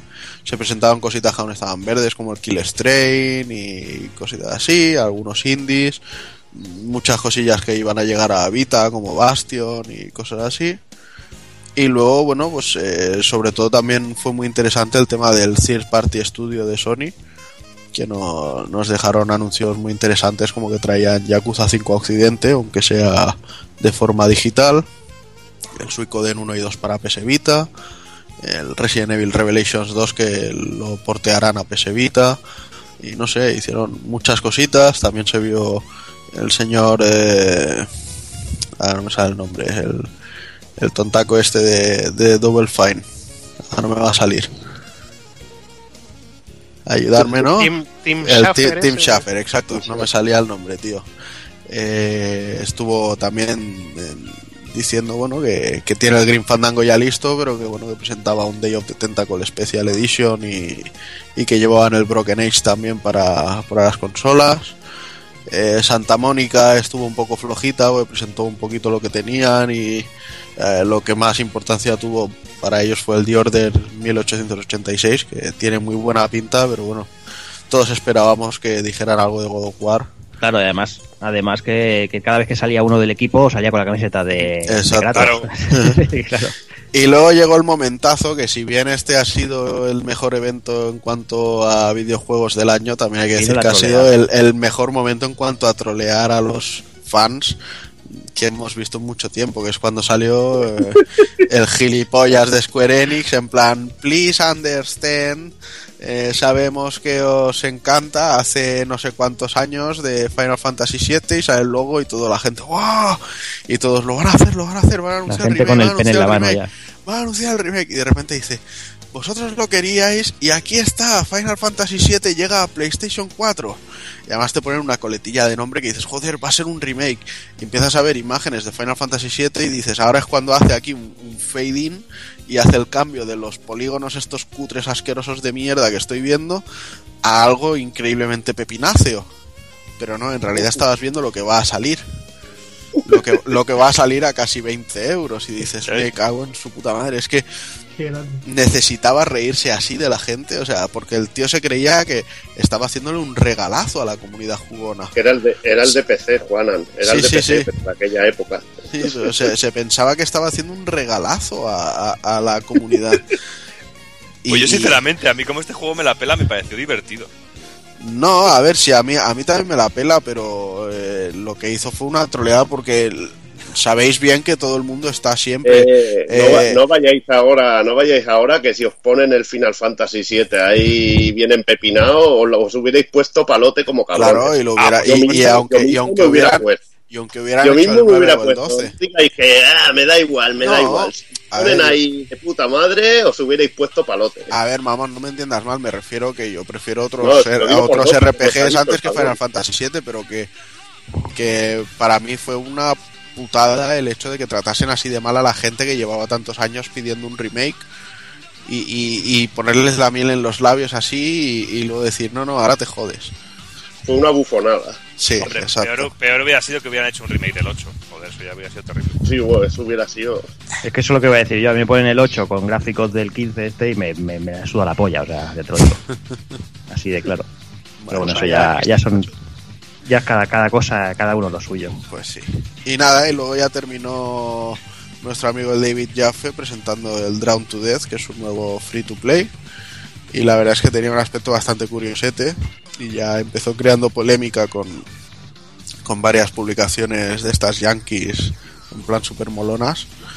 eh, diciendo, bueno, que, que vaya una porquería de juego que había presentado y tal. Y el tío básicamente les dijo que le comieran los huevos por delante y por detrás. Y que le dejasen en paz. como está mandado. y bueno, vamos ya al mes de diciembre, vamos, vamos a finalizar, vamos a ir cerrando el año eh, y hablamos de, de, bueno, lo- hablamos del año de downgrades, hablamos de los, la los problemas con Ubilol a tope y hablamos de Assassin's Creed Unity, que como todos sabéis, pues ha tenido problemas a saco, ha, ha tenido que sacar no sé si cuatro o cinco parches ahí para solucionar los, los temas, que ahora parece que ya medio funciona y bueno eh, tuvieron que, bueno que salir a la palestra y hacer una compensación a toda la gente que había comprado el pase de temporada de Unity porque bueno viendo los resultados dijeron que era una vergüenza pues, cobrar por eso. Y a cambio de haber pagado no sé cuánto el, no sé re- realmente no recuerdo cuánto era el tema del pase de temporada pues eh, le daban a cambio un juego a elegir del catálogo como como The Crew, Far Cry 4, Watch Dogs, Assassin's Creed 4, el Black Rayman Legends y Just Dance 2015, que bueno, que es un detalle. Y, ah, y nada sobre la bocina, que hoy lo he leído por ahí, que no lo había visto, tras los problemas que han tenido Sony con el, con el tema del network. eh, todo el mundo está especulando que iba, que iba a regalar juegos y pollas y eso de estos últimos problemas que ha habido de estas navidades. Nada, Sony ha dicho que lo único que va a hacer es, eh, es alargar cinco días las suscripciones de, de PlayStation Plus a la gente que, que, bueno que tenía que tenía el Plus en ese momento activo. Que, bueno, que realmente es lo justo, sí. Que han jodido las vacaciones de casi todo el mundo, pues también. La verdad Exacto, es que no es lo mismo que te devuelvan un martes laboral que, que te hayan jodido el miércoles después de Navidad. Claro. De todo el mundo comprando consolas, que no sé qué, no sé cuándo, pues bueno, tampoco ha sido culpa de ellos, tampoco se puede hacer nada contra eso y no sé. No, a ver si realmente es eso, realmente es lo justo, creo yo, porque eso, te han jodido cinco días y eso, pero claro, el, el problema es que los cinco días que te han jodido han sido cinco días que la gente está de vacaciones y puede haber disfrutado del, del servicio casi que el, el momento que más hubieran podido disfrutar en el año, pero bueno, es lo que, es lo que toca, es lo que tú dices, son cosas ajenas a, a- a Sony. Yo estaba de vacaciones, por ejemplo, y me jodieron vivo. Porque además Mm. todo lo que tengo es de, del Plus, ya te digo, y el Destiny. Es que no podía jugar a nada. Claro. Claro, claro. Pero bueno, es lo que hablamos, ¿no? Eh, eh, todo el tema del juego en la nube y todas estas mariconadas que tan de moda están. ¿Qué pasa si a un grupo de graciosos les da por tocar los cojones? Pues ahí está la muestra. Tarde o temprano puede pasar algo así y que nos quedemos sin, sin poder jugar ahí sacando la Game Boy del armario. Pero bueno, yo creo que, bueno, que esperemos que por lo menos les sirva de lección y se pongan un poquito las pilas y, y empiecen a trabajar para, para solucionar estos temas, porque con, mi- con Microsoft también tuvo problemas, pero no fueron tan, no fueron tan largos. Que no sé si realmente es que fue que fue más largo para Sony o es que no tuvieron cojones de solucionarlo antes como, como Microsoft. La verdad es que no lo sé.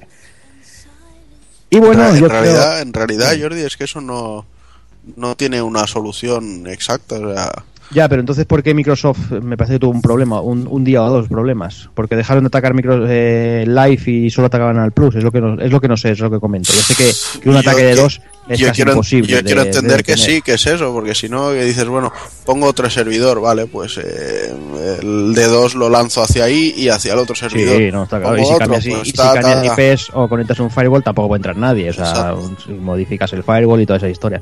No, no, sí está claro que, que un servidor, o sea, que un ataque de dos es muy complicado. Y yo, yo por eso decía que no lo sé si realmente eh, dejaron de atacar el live y, y se centraron solamente en, en PlayStation Network. No lo sé, por eso Ah, lo lo que, lo que sí, que me ha parecido muy bestia, y aquí sí que ya voy a ser bastante troll, es lo sumamente tontos que son todos los medios profesionales del país hablando de, de que habían hackeado PS Network y, y Xbox Live. Sea, un ataque de dos no es ningún tipo de hackeo. Simplemente es una negación de servicios. Fin. Bueno, Juanán, O sea, solo- cada, cada cosa tiene su nombre. Es como si dijéramos que yo acaricio a un perro y decir he matado a un perro. No es lo mismo. Una, una cosa es que te sature los servidores y otra que te hackee y te robe la base de datos. Porque es generar pánico sin necesidad de tenerlo. O sea, una cosa es que tú no puedas jugar y otra cosa es que al mismo tiempo que tú no puedas jugar mm, tengas que estar sufriendo de que te están robando los datos de la tarjeta de crédito. Y eh, para Oh. mí eso es amarillismo y es un falso titular. Y toda la prensa ha ido a la misma piedra. Y para Sí, mí pero- eso, eso es de... Si eso es ser profesional, mm, prefiero ser un mindundi que no un gilipollas así. pero ¿qué espera, qué espera si estás viendo cuatro y te dice Sony, la propietaria de Xbox, y te quedas con los ojos así, dices, Sí. puta madre, tío, qué puto nivel en cuatro, tío. Bueno, Qué pero, en, nivel, en- en hablando- cua- pero en cuatro no han visto un videojuego en su vida los periodistas que hay allí, pero la prensa especializada de videojuegos se supone que conocen un mínimo, ¿no? De algo. Pero esto, esto son cosas, tío, pero que es un medio nacional, tío, y que no esté nada informado, tío. O hablando de King.com sobre que he parado el ataque en PSP y en X y en Xbox y en Xbox Live. Dices PSP, dices joder, es que no, no sé, que ya un medio así ya no esté informado, aunque no sea especializado, me parece penoso. Pues sí. Sí, lo que está claro que en Navidades no hay noticias y tenían que saber que tenían que rellenar Exacto. los informativos. Lo que lo que sí que es eso, que por lo menos que sí que deberían de informarse si realmente son profesionales. Claro, que eso es como si alguien que no tiene ni puta idea de fútbol da los deportes. O sea, se liaría la de Dios. Ya te digo, a mí no me importa que Antena 3 diga que Squall va con una katana y, y su hermano se llama Sephiroth. Pero que un medio como puede ser Hobby Consolas o Mary Station me diga que han hackeado el PS Network, digo, pues será en tu pueblo, chato, porque en el mío no. Mm. Pues nada, yo creo que lo vamos a ir dejando por aquí. Hemos destacado un poquito el año. Eh, bueno, un pequeño resumen muy muy por encima, eh, porque como todos sabéis, si, si nos habéis ido siguiendo durante el año, pues ha habido muchos muchas más noticias y las hemos ido comentando todas. Y bueno, yo creo que, vamos a ir ya a por el grueso del programa. Vamos, os dejamos unos minutillos con, con ese desvariando, os dejamos unos minutillos musicales y nada, vamos, vamos con los gotis.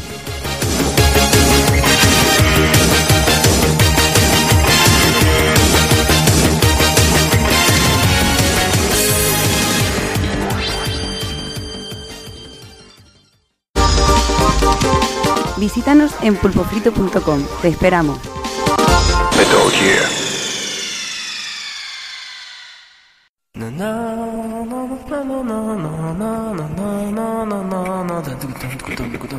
Desvariando. Desvarío. ¡Desvaríos! ¡Desvaríos! Desvaríos, desvaríos. ¡Desvaríos!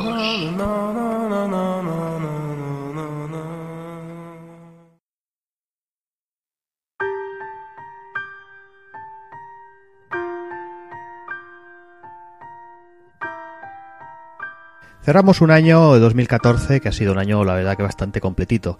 Un año con noticias buenas, noticias malas, eh, noticias tristes, noticias alegres, gente que se nos ha ido, gente que ha venido.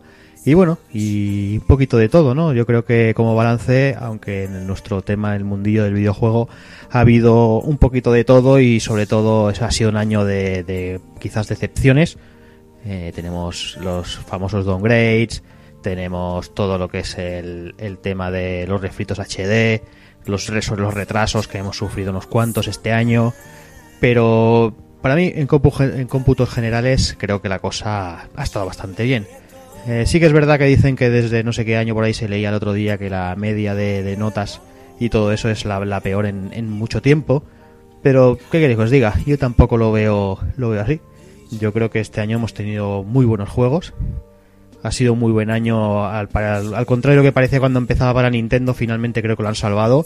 Por ejemplo yo creo que bueno que al final se ha rellenado un catálogo bastante interesante para todo el 2014 de Nintendo con cositas como Bayonetta eh, Donkey Kong el Captain Tour que se justo acaba de estrenarse Smash Bros. y todo esto. Mm, pues yo creo que al final eh, Nintendo ha acabado salvando los muebles. Ya veremos caras al 2015 a ver qué, qué les depara por otro lado, Sony, que habiendo tenido problemas eh, graves, por decirlo de alguna manera, mm, creo que es la, principal potencia eh, a día de hoy de- del, mundo del videojuego. Eh, ahí están ¿no? los números de consolas vendidas. Creo que bueno que eso que, está en el número uno ahora mismo y si no cambia mucho la cosa, eh, creo que, la cosa va a seguir por el mismo camino. Quizás la, la, que se lleva la peor parte de este 2014 es Microsoft con Xbox One. Y es que todo y teniendo algunos buenos exclusivos, la verdad es que, que da la sensación de que se han quedado muy parados, se han quedado muy atrás y no acaba de arrancar. No sé si, si este 2015 también será bueno para ellos. Mm, Todo apunta de que la tónica quizás siga siendo la misma. Eh, por un lado Nintendo a lo suyo con sus juegos eh, propios de la propia Nintendo, con algún que otro third party, como ese Xenoblade que tenemos por ahí en el aire y alguna cosita más que supongo que irá cayendo. Eh, Sony eh, también tiene ahí unos exclusivos potentes como Bloodborne, ya sabéis que, ese juego nos tiene robados a todos el corazón. Y, alguna cosita más también. Y Microsoft eh, tiene poquita cosa ahí en el, en el horizonte, quizá el escalebón y todo esto. Eh, a otra cosa hay que añadir la compra de, la franquicia por, de Sony, o sea, la, la entrega de Street Fighter V. Yo creo que, que un movimiento bastante potente por parte de Sony, porque si más no, por lo menos eh, hay que tener en cuenta que en los próximos EVOs, en los próximos torneos de los próximos años, la presencia de PS4 va a ser total. O sea, no va a haber un puto juego que no sea de PlayStation 4 y, ahí estará la cosa.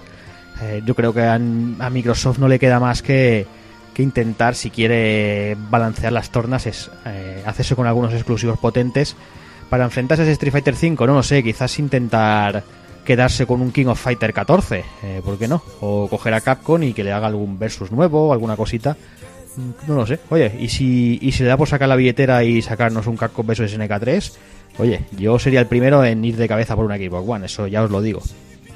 Pero bueno, mm, lo que hemos comentado y comentaremos a lo largo del programa, ¿no? 2014 se ha ido, yo creo que a nivel global ha estado bastante bien, bastante correcto, no es un año excelente, pero bueno, tampoco ni mucho menos un año mediocre como, como he leído por ahí. La verdad es que ha sido un, buen año en, en general. Y veremos a ver este, este 2015 que se presenta, lo que decía, ¿no? Aparte de Bloodborne, tenemos por ahí cositas como Arkham Knight por ahí, tenemos The Witcher 3, tenemos Metal Gear 5. Yo creo que hay mucha cosita que, que este año pinta, pinta muy bien, la verdad es que pinta muy bien. Así que nada más, os dejamos, os dejo con el, con, bueno, para que continuéis con, lo- con el programa, con el tema de los GOTI, sin no sin antes, como siempre, agradeceros a todos y cada uno de los que estáis ahí, ya dejéis comentarios o no nos dejéis comentarios, nos conozcamos o no nos conozcamos, mm, nada, un fuerte abrazo y lo dicho, eh, si no fuera por toda la gente que estáis ahí detrás, nosotros no estaríamos aquí haciendo esto cada 15 días, cada mes, porque no, no, no, no, no valdría la pena, ¿no? Sí que somos un grupo de amigos y quedamos para grabar como aquel que queda para tomarse unos cubatillas en el bar, que debido a la distancia no podemos hacerlo tan a menudo como nos gustaría.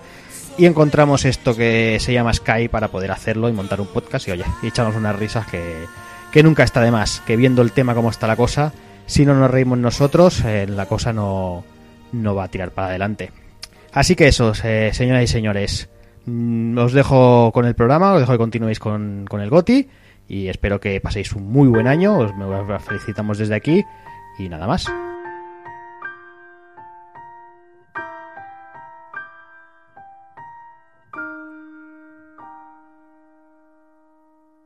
Y vamos a darle caña a los minutos musicales con The Midnight Carnival, de la banda sonora de Guilty Gear X2.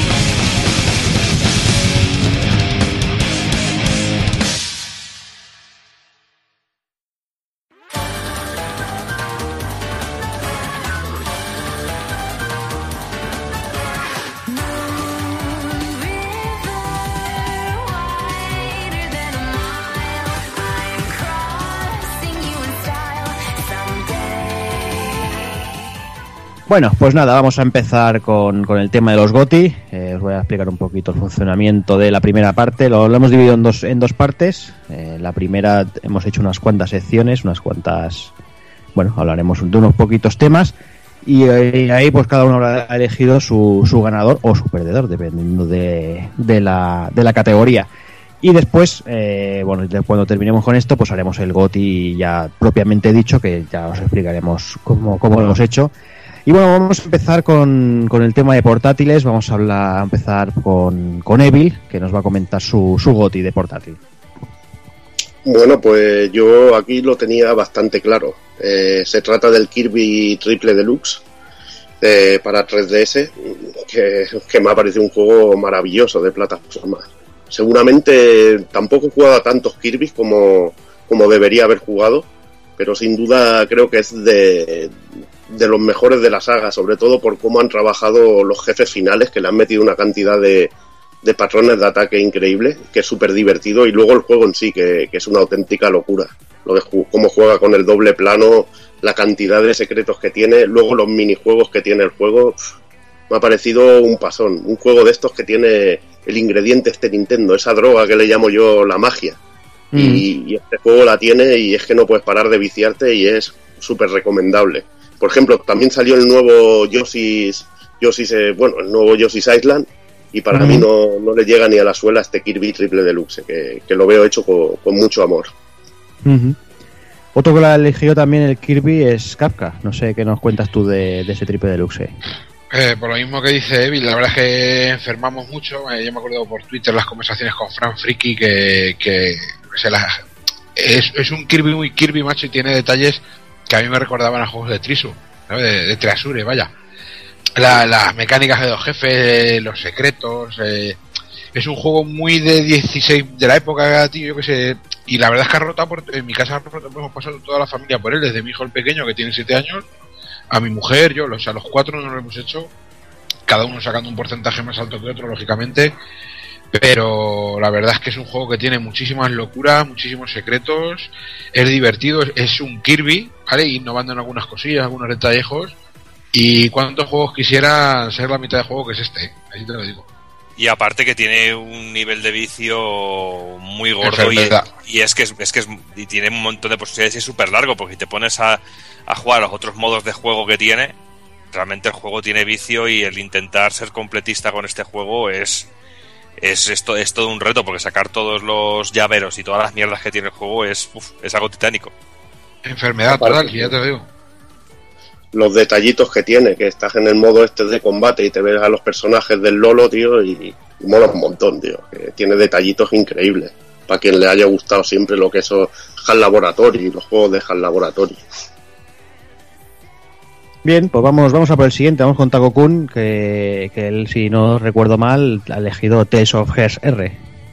Pues sí, tío, la verdad es que Tales of Hearts R para mí era, eh, ha sido el, el juego hecho a medida para, para PS Vita, ¿no? Que quizá mm, todo el cariño que tengo a la saga Tales y últimamente, aunque me lo he pasado bien jugando a los Shilia y todo esto, pero era un poco como que, que era, eh, no sé, le venían grandes estos juegos a, Bandai Namco, eh, sobre todo a nivel técnico, querían hacer cosas que que lógicamente se veía que no daban la talla, eh, no sé, los tirones que pegaban los juegos, eh, cómo desaparecía la gente de los mapas del pueblo y estas cosas, y sin embargo, con este Tales of Hearts R mm, han vuelto un poco más a las raíces de hacerlo más sencillo, más humilde, más eh, como en una Play 1 o Play 2, eh, y, la verdad es que el, el resultado de la fórmula ha sido muy, muy entretenido y muy divertido, eh, la historia está muy chula también y, y eso ayuda, es no deja de ser un típico RPG japonés, pero también entre tanto RPG de estos de crea tu personaje y, y esa es toda la historia que vas a ver, eh, también se agradece, ¿no? Y la verdad es que le he echado muchísimas horas. Estaba un poco indeciso también con el con el Persona Q de, de Nintendo 3DS, que también me ha dado mucho vicio y eso que a mí el, el estilo Dungeon no me emociona, pero pero finalmente es, es Tales of Hearts quien se ha llevado el gato al agua. Sí. A mí me ha pasado lo mismo, es que no puedo hacer más que suscribir todo lo que ha dicho Juanán, porque, mira, solo te digo que el juego lo he adquirido hace 4 o 5 días y ya llevo, ya llevo casi 20 horas de juego, porque es una enganchada terrible. Y es que encima, lo que, lo que, ha dicho, lo que has dicho ahora mismo, que es que se adapta tan perfectamente a la consola, a los controles de la PS Vita y se ve tan bonito y tan bien todo, y luego la historia, que es genial. No sé, es, un día de juego. A mí se ha convertido en, el mejor juego que he jugado en portátil este año. Bien, pues vamos, vamos con Hazard, que eh, tiene el profesor Layton versus Phonic Wright. Sí, la verdad ha sido una difícil elección porque teniendo el Senran Kagura Burst de 3DS y el Shinobi Versus de PS Vita, pues elegir un juego que no tenga tetas pues ha sido difícil. Y la verdad también ha sido difícil porque para un juego que sale en Nintendo, que no es ni un Mario, ni un Kirby's, ni una cosa así, pues bueno, tenemos el Profesor Layton vs. Forest Wright, eh, un buen juego, un buen juego de la, de la saga, de la Y saga una Phoenix cosa así, dice. Hijo, hijo puta, una cosa- ni una cosa así. Es que, y- y es que hay que hay que quererlo porque, porque hay que quererlo, porque es así el chaval. La madre que lo parió. Hasta, Bueno, que, pues- hasta, que Kirby no, hasta que Kirby no se transforme en teta, no será un buen juego. Pues es una teta rosa ya, tío. Solo le falta a la que le salga un tumor ya tiene ahí el pezón puesto. Pues bueno, eh, por, por fin sale un Phoenix Wright en físico para, para 3DS, aunque tengamos que soportar al peso del profesor Lighton. Pero bueno, tiene un modo historia bastante interesante que poco a poco, tal como vas avanzando en, en la aventura, vas descubriendo cosas nuevas. Ya sabemos que en, en este tipo de juegos la magia no existe. Eh, nuestros dos personajes pues tienen que descubrir lo que, lo que, lo que ocurre en el país donde, donde son trasladados. Un juego bastante recomendado para los que les guste la aventura gráfica. Eh, tanto este, también va de- eh, es una pena haberme dejado fuera los dos Danganronpa que han salido para PS Vita, eh, del género novela visual de estos. Pero bueno, yo creo que un- una buena elección que he tenido para no ser de, de tetas. Ni Marios. Una buena, una, Hazard, una buena Hazard, elección. Estaba, estaba el otro día, perdón, estaba el otro día en un game Hazard y Mm. estaba una mujer ahí cogiendo el dangarrompa y estaba así Sí. hablando por teléfono y dije, sí, este juego de PS Vita es de, ojo- de, de osos de peluche. y me pegué una descojonada brutal, tío. De osos de peluche. Hombre, juego la hostia, el Danganronpa. Sí, pero de Pensaba, osos de peluche. pensaba, pensaba, Bill, que ibas a decir, estaba viendo una obra... Una obra. Claro, Sí, una obra y. A los jubilados, ahí apoyar, la valla. Bueno, en, Claro, en nuestra generación ver una claro. obra es ir al game. Ah, claro. Yo estoy dentro de la obra, los zombies están fuera. Y nada, yo que, bueno, yo por ejemplo, yo y Sergio, como este año no hemos jugado nada, absolutamente nada de portátiles, pues nada, aquí dejamos la, la, la, la elección en blanco y vamos Sí, a por la siguiente. Sí, sí, total, ¿para qué, para qué, para qué ¿Para qué, cagarla, nada, no?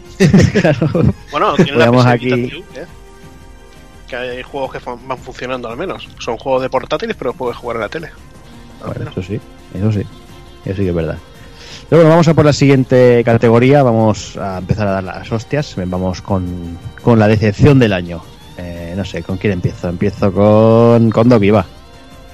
Pues bueno, es una decepción sobre... Bueno, que al final no termino tan descontento, ¿eh? que al final he disfrutado bastante, por no decir mucho, de este Assassin's Creed Unity. Pero bueno, yo soy así de tontorrona, que es que yo me creo todo y yo había confiado otra vez en Ubisoft y había confiado en que este Assassin's Creed Unity para nueva generación, que iba a ser el salto, como hemos dicho antes en el repaso a las noticias, que iba a ser el, el paso a la nueva generación realmente, iba a ser algo más que lo que hemos tenido al final, que ha sido un juego con, map, con un montón de fallos, un juego que no ha llegado a la altura a títulos anteriores.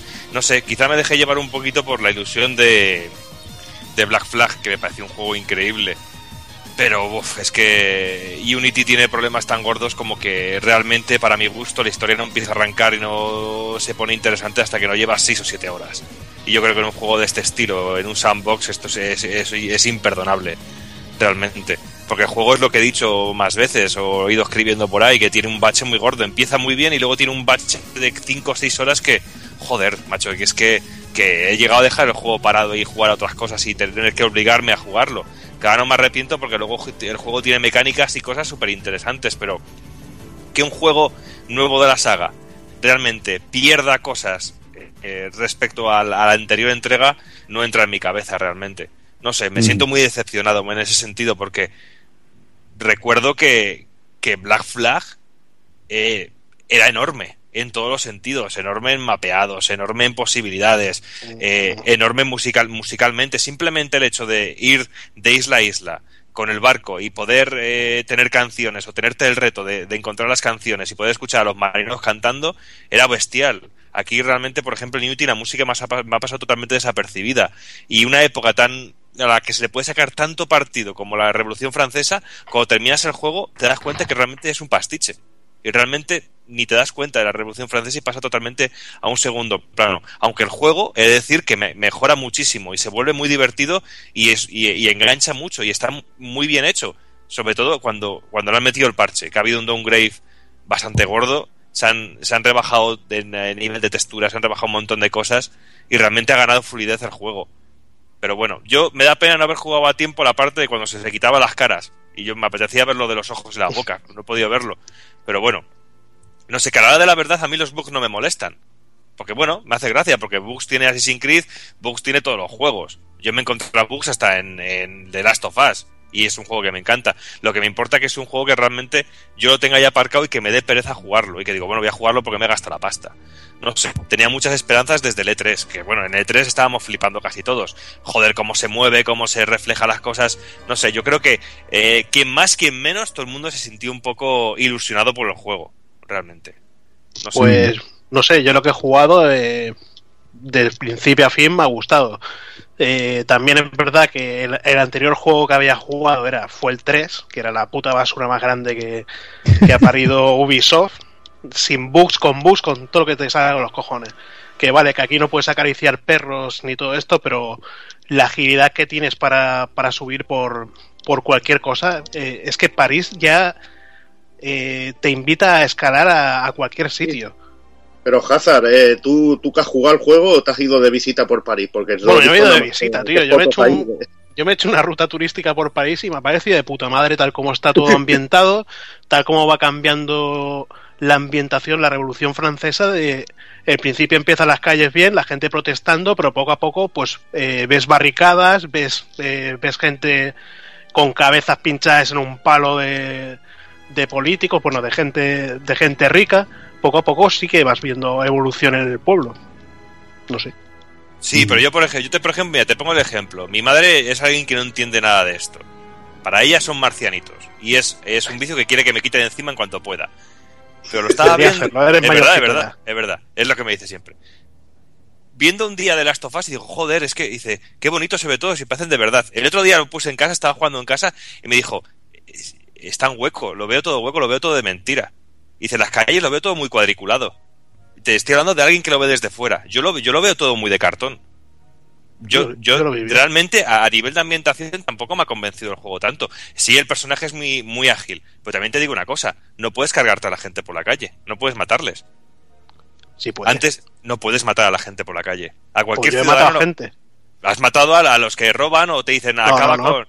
No, tú no he matado matar. gente por la calle, he matado gente por la calle, no con la hoja oculta a tiros pero te dicen, eh, Arnold era un asesino que mataba gente.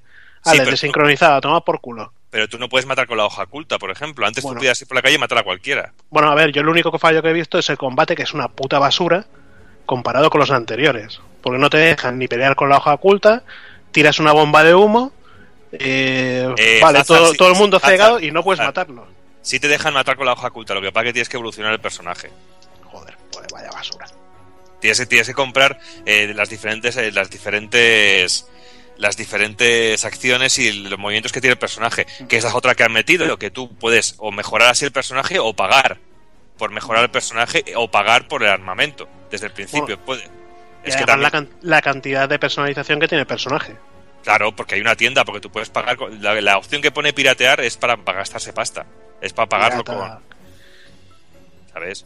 Pero no sé, que, que, que yo te, que soy el primero que digo que, que, me he divertido mucho con el juego y me he tenido que rectificar de que lo había puesto que era horroroso, horroroso, horroroso y luego resulta que está muy bien, pero a mí me decepciona mucho porque yo esperaba mucho porque a mí me gusta mucho la saga Assassin's Creed, ¿eh?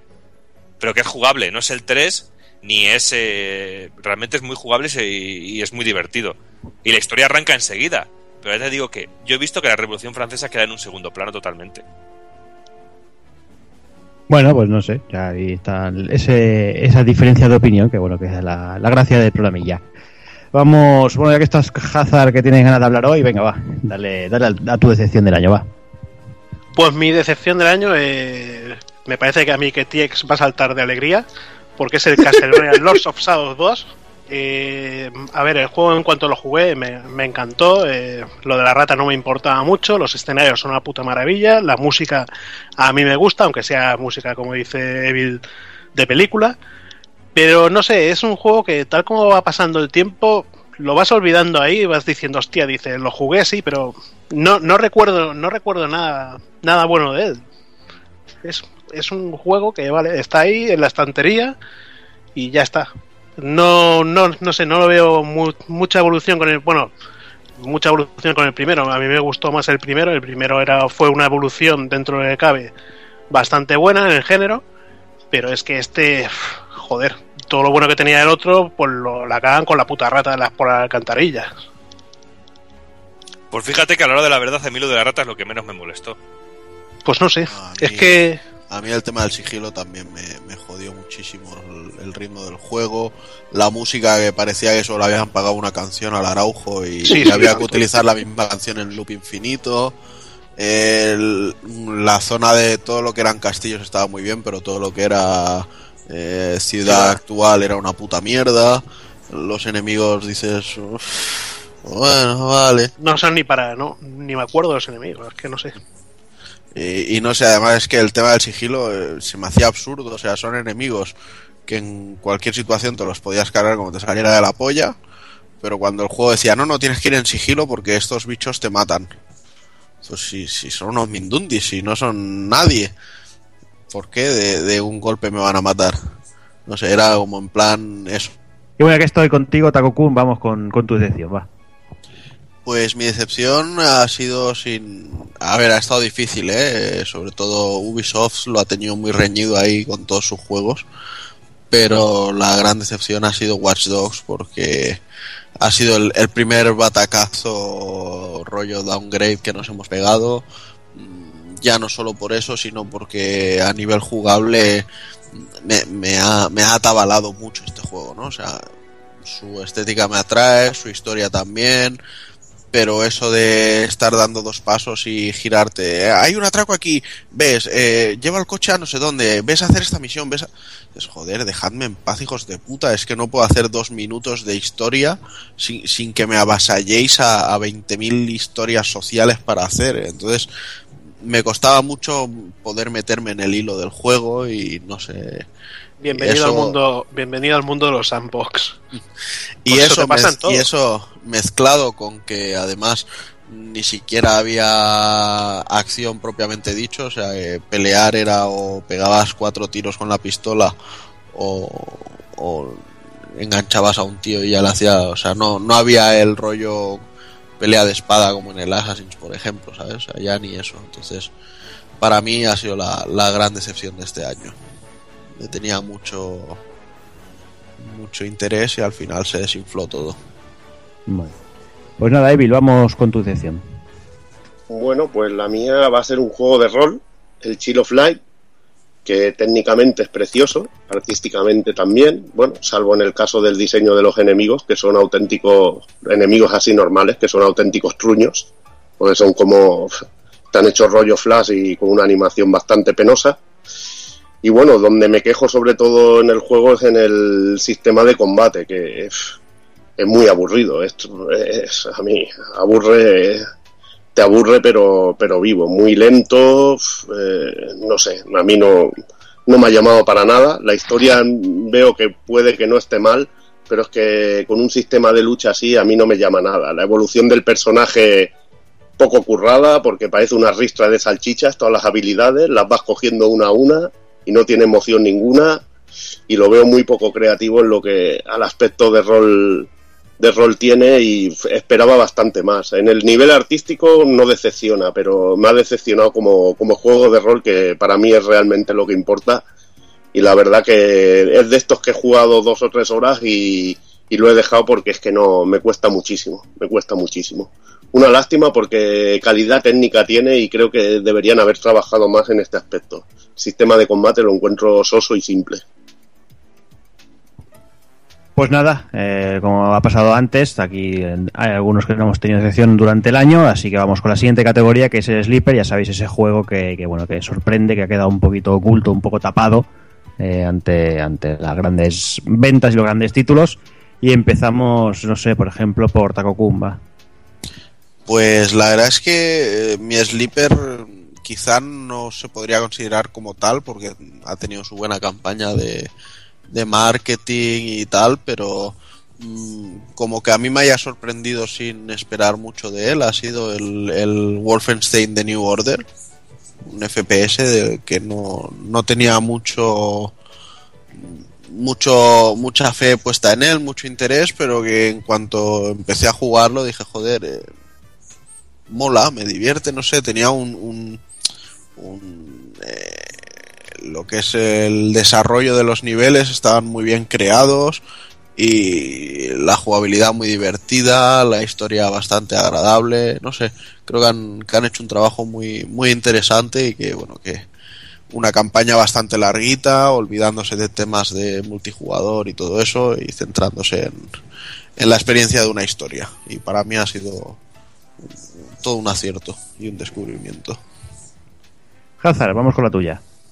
Bueno, es un sleeper porque no va a llegar aquí ni, ni aunque nos arrastremos por el suelo, se lo pidamos al Sony este Third Team o como se llame, es el Ryuga Gotoku Isin, eh, un juego que, la verdad, para un juego así, una aventura tipo Shenmue, que le echa unas sesenta y pico, 80 horas, eh, es una auténtica maravilla, eh, una ciudad japonesa medieval, bueno, Kioto, muy bien, muy bien recreada, eh, diferentes técnicas de combate con, con Kazuma Kiryu, que aquí hace de del gran Río Masakamoto, un personaje que a mí me encanta. Y bueno, pues controlamos, pues bueno, Río Masakamoto también es, es el tío este, no me acuerdo ahora, el capitán del Shinsengumi. Eh, y la verdad, pues lo que digo, un juego eh, que me ha encantado, que ojalá lo saquen aquí como el Yakuza 5. Eh, quizás por ser la temática japonesa sea más difícil salir, pero una auténtica maravilla. Y que también está a punto de llegarme para Play 4, claro, que también lo he pedido. Perfecto, pues vamos, vamos con la siguiente categoría. Eh, es una categoría que nosotros renegamos bastante en el Pool Podcast. Eh, bueno, no, casi todos al menos, no somos muy de indies, ya lo sabéis. Ya os he escuchado hablar muchísimas veces del tema de indies. Pero bueno, eh, creo que, que, este año ha habido bastante cosita y hay juegos muy, muy majos. Y bueno, también merece la pena comentaros un poquito. No sé, empiezo por ejemplo con Sergio, a ver, a ver cuál es el suyo. Bueno, pues yo de indie yo he querido elegir el, el Randall's, Randall's Monday, que es una aventura gráfica de, Nexus Games, que ha salido, bueno, ha salido pues hace bien poquito, creo que salió el, en noviembre, el mes de noviembre, la verdad que, bueno, una aventura gráfica, el típico point and click que, que, que, bueno, que se llama este género, ¿no? Que tanto no, bueno, tanto me, me mola y tanto nos mola un poquillo, sobre todo también a, a mi compañero Borja, ¿no? Y, y, nada, esto es una, viene de una compañía española, Nexus Games, lo distribuye, lo distribuye Daedalic. Eh, que Daedalic, bueno, ya sabéis que está metiendo mucha caña con el tema de aventuras gráficas, así de, de, de antigua, de antiguo, de corte antiguo, ¿no? Y bueno, esta, esta historia la verdad que a mí me, ha sorprendido mucho porque, bueno, sobre todo a la gente así que, que consumimos tanto cómics, series, cine y, videojuegos, pues esto es un, esto es un compendio de todo esto, eh, con mucho humor, con, con, mucho sarcasmo, tío, y la verdad que es una aventura gráfica que, que la recomiendo desde, desde ya. Y sé que, bueno, igual para mucha gente dirá, hostia, pero es que esto no, no es indie, no sé qué. Bueno, la verdad que que habría que discutir un poquillo, ¿no? Ese término, lo que es indie y lo que no, ¿no? Pero yo creo que yo creo que entra dentro de esta categoría sí o sí.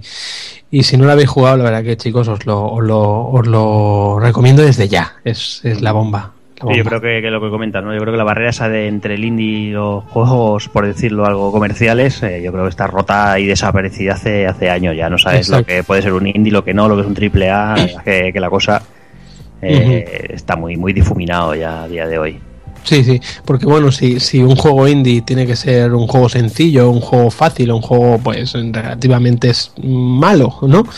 Eh, estamos muy equivocados, ¿no? Porque la verdad que a, a, a, día de hoy, joder, me estoy dando cuenta que de, a los juegos casi que más juego últimamente, porque también son juegos más rápidos de consumir, ¿me entiendes? Sí. Son juegos que te puedes poner pues media horita y los dejas y tal, pues son este tipo de juegos, sobre todo gracias a la plataforma de, de PC en Steam y todo esto, hostia, pues nos llegan muchos de este, de este tipo, ¿no? Y, y, bueno, es lo que tú dices, tío, que a ver qué, qué es lo que es indie y lo que es no a día de hoy, ¿no? Es un poquillo no sé, eh, y si indie es cuestión de, de, dinero, pues sí, pero si es cuestión de calidad, yo creo que, que no, ¿no? Pero bueno. Está claro. Está claro. Pues uh -huh. vamos, vamos con la tuya, Kafka. Bueno, pues yo he elegido un juego español, eh, es el Hustle Heart, o Hustle Heart. Suena así a Vigilante de la Playa, pero no, se llama ese juego. ¿Vale? Eh, es de Santa Clara Games, unos chavales vascos que la verdad es que lo pude probar en la Madrid Games Week y nos enamoramos todos del juego porque es un juego muy sencillo. Gráficamente es una especie como de Rat Gravity, ¿vale? Muy 8 bitero, pero mezcla mecánicas desde, ¿qué te voy a decir? Desde el Mikey de Konami al Wonder Boy, al, al Snake de Nokia, ¿sabes? Eso es, el juego es muy sencillo, consiste en un robot que para vivir, para alargar su vida, tiene que robar corazones de, transeúntes, pero para que los transeúntes se acerquen tienes que ponerles trampas, ¿vale? Entonces tienes que acercarte, robarles el corazón, robarles la energía y así continuamente porque si no tu pila se termina y lógicamente el robot muere. Tienes que pasar por varias fases, cada fase es más complicada, vas poniendo trampas en los suelos, vas cogiendo trampas más para diferentes transeúntes, tiene un montón de guiños, la música está muy guapa, ¿vale? El juego es muy barato, es un barato, vale 5 euros, tío, lo tenéis ahí en Twitter si queréis Santa Clara Games. Y yo creo que es un juego que de verdad, no te voy a decir que fue lo mejor de la Madrid Games Week porque no probé todos los indies, pero sí te puedo decir que yo me el juego me enamoró y es un juego muy muy old school, ¿vale? Pero con mucha mala leche, muy canalla y que yo creo que merece la pena por ese precio darle darle un tiento y disfrutarlo. La verdad es que es un juegazo. Perfecto, pues nada, vamos con Taco Kun. Pues yo la verdad es que estaba bastante indeciso entre dos juegos, pero como veo que uno os lo habéis quedado el resto de los que quedáis por hablar del indie, pues me quedo con el con mi segunda opción, que es Velocity 2 Ultra, que la verdad es que no, no lo conocía, no esperaba nada de este juego y lo pusieron así de regalo en PS Plus y fue probarlo y pegarme una enganchada, pero que cuando me quise dar cuenta llevaba 30 horas jugadas. Y dices, madre mía. Y bueno, el juego en sí es. No se puede decir tampoco que son matamarcianos, porque realmente poco, poca necesidad tienes de matar más que en determinados momentos. Pero es un juego que, que hace mucho uso de cámara rápida, cámara lenta. eh, necesitas estar. Todo el rato que juegas estarás eh, pulsando el mando como casi casi como si estuvieras con un juego de lucha y tuvieras que estar 20.000 comandos midiendo al milímetro la pulsación, donde se queda la nave para pasar, para ir en el tiempo exacto y acaba siendo tan tan tan viciante que, que para mí ha, sido todo un descubrimiento y de hecho estoy a, a una fase de terminármela en el super récord para poder sacarle el platino, mira si, si le he dado enfermedad al cabrón. Mm, no está mal, no está mal. Sí, encima, perdona un momentito, pero encima es que el juego eh, está muy bien llevado porque te va eh, enseñando a utilizar todos los comandos que tienes que ir haciendo muy poquito, muy, muy poquito a poco. Y cuando te das cuenta estás moviendo todos los dedos de eh, todos los dedos, estás mem, tocando todos los botones y es increíble el nivel de concentración que requiere también el juego porque luego los los eh, si quieres eh, hacer los niveles a 100% y completarlo y ser completista es genial. Es de esos juegos que yo también descubrí porque es de los que descargué como muchos que he descargado de plus que luego ni he tocado pero como te voy a hablar bastante del juego lo puse y es un vicio terrible es muy guapo el juego muy divertido muy divertido. Y luego musicalmente también está de puta madre. Sí, la música es genial y además en la jugabilidad me gusta mucho el tema de que unas fases son en nave, otras son llevando a la tía corriendo y luego ya más adelante ya se fusiona y vas con la nave pero entras en zonas en las que empiezas a correr con la tía y bueno, se hace un- una marabunta de, historias tremenda. Y bueno, para acabar con el, con la categoría de indies, eh, comentaba Taco Kun que, el, que, que los tres que quedamos por elegir hemos elegido el mismo título y no puede ser otro que Shovel Knight, ¿no? Doc y Evil y yo mismo pensamos que bueno que, que Shovel Knight es, es el indie del año y por muchos motivos. Eh, yo creo que Evil, que es el que más el que más se enfermó en su día, nos, nos puede contar el, motivo porque porque Shovel Knight merece merece ser el indie del año. Bueno, porque te transporta a otra época en que los videojuegos se hacían de otra manera y lo hace muy bien, eh, simplemente pareciendo un juego que hubiera parecido en esa época, pero bueno, quizá más a caballo entre los 8 y 16 bits, más que, que 8 bits, como, como se dice que es la estética del juego y el colorido, pero yo creo que tiene más cosas de 16 bits que, que de 8 en sí. Y nada, eh, un tío con una pala, un caballero con una pala y que, que te coge cositas de Mega Man, cositas de Castlevania, cositas de DuckTales, lo mejor y más selecto de NES, eh, mecánicas increíbles, diseño de fase eh, de fases también geniales en que hay tres o cuatro, a veces dos, tres partes diferenciadas con distintas mecánicas en cada parte que te sorprende a cada momento, incluso ponen alguna mecánica que, que yo no había visto nunca en, en ningún otro juego y que es puro amor. Es un, un auténtico, un auténtico juegazo y, y, de lo mejorcito que juegan este año, ya pasando la barrera, como decía Sergio, de esto es indie o es un juego de profesionales. Para mí esto es más un juego de profesionales que, que un juego indie, pero bueno, no sé, es que hay una, una delgada línea ahí que lo dice, bueno, tú no eres una compañía oficial, entonces eres indie, o has hecho un Kickstarter, entonces eres- indie, pero para mí esto es, es un trabajo auténticamente profesional.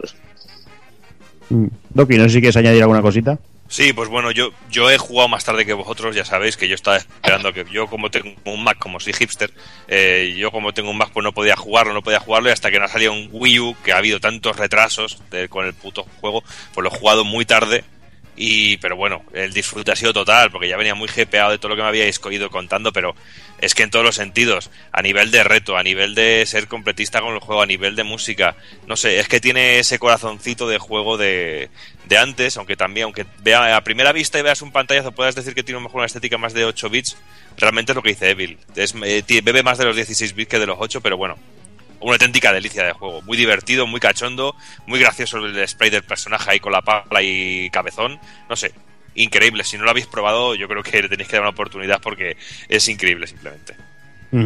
Y bueno, y anunciado también para PlayStation 4 y PlayStation 3. o sea que Sí, creo que ya poco, con- poco quedará. Bueno, y Vita. Creo Y que Vita. poco poco quedará por, por faltar el Shovel Knight. Yo diría que ya están todas. Sí, y con Kratos como invitado especial para PlayStation. Eh, exacto. Pues nada, vamos a por la siguiente. Vamos a por una de las categorías grandes. Vamos a por la consola del año, esa consola que más nos ha hecho disfrutar este año. Eh, aquí han habido varios criterios, por lo que veo. Y bueno, empiezo, no sé, por ejemplo, con, con Hazard y con Takokun, que han elegido ambos PlayStation 3. Hazard, ¿por, por qué han elegido PlayStation 3? Pues yo la verdad porque solo tenía 360, que 360 está muerta desde hace dos años o tres. Y bueno, pues Playsta- PlayStation 3 pues ha tenido todo, todo lo que son eh, eh, exclusivas, eh, las japonesas más raras que me he comprado este año, como Kamen Rider, Battle War, eh, el Idol Master All for, for One este, que es buenísimo. Todas las japonesas así han salido para, para Play 3 y yo creo que, que bueno, es lo que ha hecho que me decía por comprar una Play 4, porque si van a seguir el mismo ritmo de las japonesas y mierdas que me voy comprando yo, pues yo creo que es una buena elección. Eh, y claro, pues de Play 3 ha tenido, por ejemplo, dos años de vida más que Xbox 360. Espero que, que siga pasando con, con esta generación, que es por eso que me he comprado la, la 4, claro. Bien, Takokun, ¿tú por qué has elegido PlayStation 3? Bueno, básicamente por el catálogo, que si bien ya no ha recibido tampoco tanto mimo por parte de Sony, que, que bueno, tampoco es que se haya podido dedicar mucho a Play 4 porque no han lanzado muchas cosas exclusivas. La verdad es que el apoyo a las third parties ha sido muy grande y, muchos títulos, bueno, que aunque fueran multiplataformas eh, y salieran también en las consolas nuevas, eh, PlayStation 3 los recibía a unos precios más asequibles para compensar la, la eh, el estar por debajo que también es relativo a veces no y bueno ha recibido muchos RPGs japos ha recibido muchos refritos HD que molan el Final Fantasy X el Kingdom Hearts HD 2.5 y no sé yo creo que realmente me paro a pensar y digo, a ver, eh, ¿cuántos juegos ha tenido esta consola? Tantos. ¿Cuántos me han gustado? Eh, X. Y lo comparo entre todas y digo, PlayStation 3 es la que más. Y mira que tengo la 4 desde el principio, bueno, tengo menos la One, tengo todo, pero para mí sin duda ha sido ha sido Play 3. Wii U ha tenido cosas muy ricas también, pero no la no las acabas de eso, de 3, 4 juegos eh, en todo el año, como aquel que dice, ¿no? Entonces para mí ha pesado más el, el tema de Play. Sergio, vamos con, con tu consola del año. Bueno, pues yo he elegido la, la Play 4, tío. Para mí ha sido, pues lógicamente, la consola, la consola del año y la, la, la consola de la generación, ¿no? La nueva, pues lo que hay, ¿no? Y no sé, creo que, bueno, desde el principio no, no, me, no me decepcionó. Después, conforme ha ido pasando, han ido pasando eh, el tiempo, hemos, hemos ido viendo juegos que yo realmente pues me, bueno, realmente me han hecho ver que estamos en, delante de una nueva generación. Por ejemplo, el que, el que antes eh, Borja criticaba, ¿no? Eh, el Unity, yo he vivido sensaciones viendo ese juego que, que hasta ahora no había visto. Eh, cosas pues como tanta gente en, en pantalla, eh, no sé, la ciudad, los detalles de la ciudad, cosas así, que yo en la, en la generación anterior no había visto, ¿no?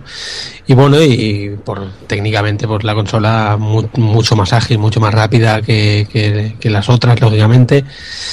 Y, bueno, y me decidí por, por esta, pues, pues mira, eh, yo creo que para mí es la, es la consola de- del año, lógicamente, el evento del año para mí ha sido. Ujú. Bien, pues vamos, vamos con, lo, con el último. Eh, como pasaba antes, también aquí ha habido, ha habido unanimidad entre cuatro, entre Kafka, Doki, eh, Evil y yo mismo. Y bueno, como podéis imaginar, hemos, em- creemos que, que, que Wii U es, es la consola del año. Kafka, ¿por qué Wii U es, es la consola del año? Eh, yo estos tiempos atrás, eh, como ahora estoy con el trabajo, pues voy viendo muchos podcasts y tal, he oído a mucha gente decir que que no hay un punto medio. O, o Wii U ha sido la consola que todo el mundo habla mierda de Yayara por bayoneta y tal, ¿te la has comprado o tal? Digo, yo, y más todos los años desde que la compré, me, pasa lo mismo que a Borja, que a Doki. O sea, me siento muy orgullosa me la he comprado, tengo ya un montón de juegos, tío, es la consola que más se juega en mi casa. Y me ha dado unos ratos que te cagas, tiene titulillos que bastante aparte de los que solo tiene él tiene títulos muy muy especiales digamos distintos a los demás. Y eh, una de las cosas que siempre dice todo el mundo es que sí sí quítale las exclusividades de Ninten- los Nintendados y tal y, y qué te queda no joder pues yo por ejemplo la uso mucho para comprar eh, soy padre lógicamente no puedo prescindir de eso y juegos como Lego Batman o, o, o los, o los Skylanders o los de el Disney Infinity y tal, pues los compro para esa consola precisamente y así de paso me aseguro tener libres las otras, tío. O sea que es una consola a la cual se le puede dar mucha vida. Eh, Alex, ese argumento de, de que, ni- que- de que los juegos de Nintendo, sin los juegos de Nintendo que no tienes, tú tienes una Wii U porque tienes los juegos de Nintendo y punto, Claro, tío. es, es que eso es lo que me refiero, que, me parece una, una soberana gilipollez, tío, que es lo que estoy diciendo, que, pero que este, este, este mes me he cansado, desde que salió Bayonetta, me, me he cansado de leerlo, de oírlo, y es un, es un argumento que no entiendo. O sea, lógicamente, si yo, yo busco en Nintendo lo que busco en Nintendo, para lo otro, tengo una Play 4, la Play 3 ahí que la tengo todavía, y tendré una Xbox One dentro de poco.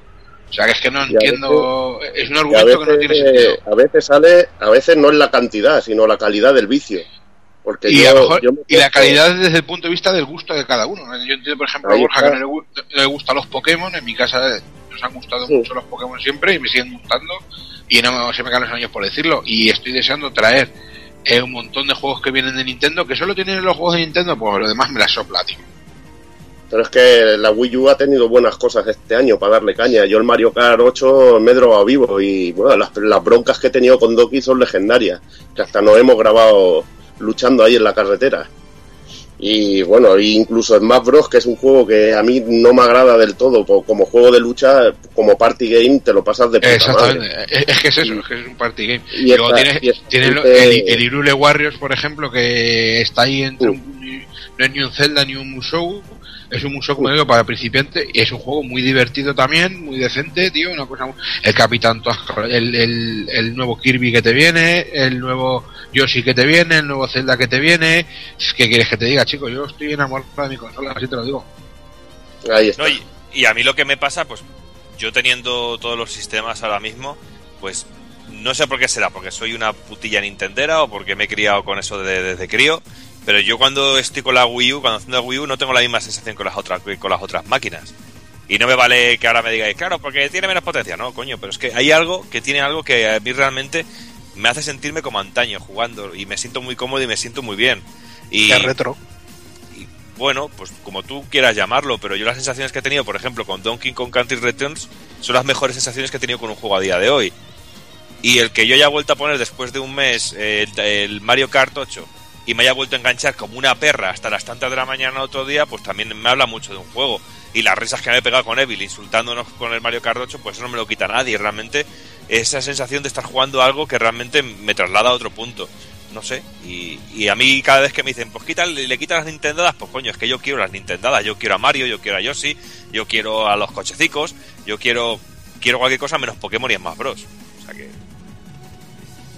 Y bueno, vamos a por la siguiente. Comentábamos que este año ha sido un año, bueno, este de, tema de, remasterizaciones, historias. Y por qué no hacer una pequeña categoría hablando, de- destacando alguno de estos. Eh, empiezo, por ejemplo, con, con Evil, con el suyo, va. Bueno, pues el refrito que me, que me he escogido yo, que los ha habido bastante buenos, hay que decir que los del Kingdom Hearts están trabajadísimos, pero yo me quedo con el Final Fantasy X, porque la verdad que tenía ganas de volver, de volver a darle caña y creo que han hecho un buen trabajo, que el, que el juego lo han dejado bien, bien pulidito, la música que se escucha mejor, bueno, le han metido todo el material que, que había extra, que no había salido en la, la versión europea, Además te trae el X2, que bueno, a mí no me, no me mola, que es el J-Pop Edition, que a mí no me va no me va tanto ya el X2, pero desde luego volver a jugar al, al Final Fantasy X, que es un juego que le pegué horas y por no decir siglos en, en la Play 2 y, y tenerlo y jugarlo así de esta manera, pues creo que merecía la pena. Pues tío, el lavado de cara que tiene el X2, aunque te guste menos, es increíble. Y bueno, Eh. ya te digo, a ver, yo le digo, siempre estoy con las coñas, como con el 8. Luego lo acabo teniendo e incluso el juego me gusta. Lo que pasa es que es que no me gusta tanto como otros. Eh, Es simplemente eso. Pues nada, Doki, vamos contigo, ya que estás por ahí. Pues bueno, eh, para mí ha sido complicado porque también tenía pensado hablar del Final Fantasy X, que porque me gusta mucho, pero realmente sí tengo que ser sincero conmigo mismo.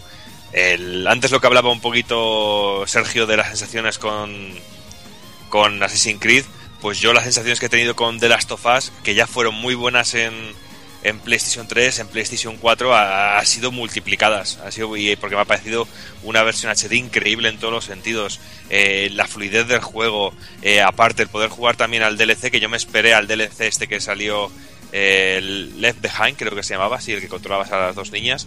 Pues me, me gustó mucho esperarme porque lo he disfrutado muchísimo en esta, en esta versión. No sé, un juego que ya venía muy depurado en PlayStation 3, que explotaba la máquina a tope, pues aquí en PlayStation 4 eh, ha sido una gozada volver a jugarlo y disfrutarlo como si fuera un, fuera un juego nuevo. Y realmente es con lo que yo me quedo, que realmente yo juegue a un, a un refrito HD y que realmente yo tengo la sensación de estar jugando un juego nuevo.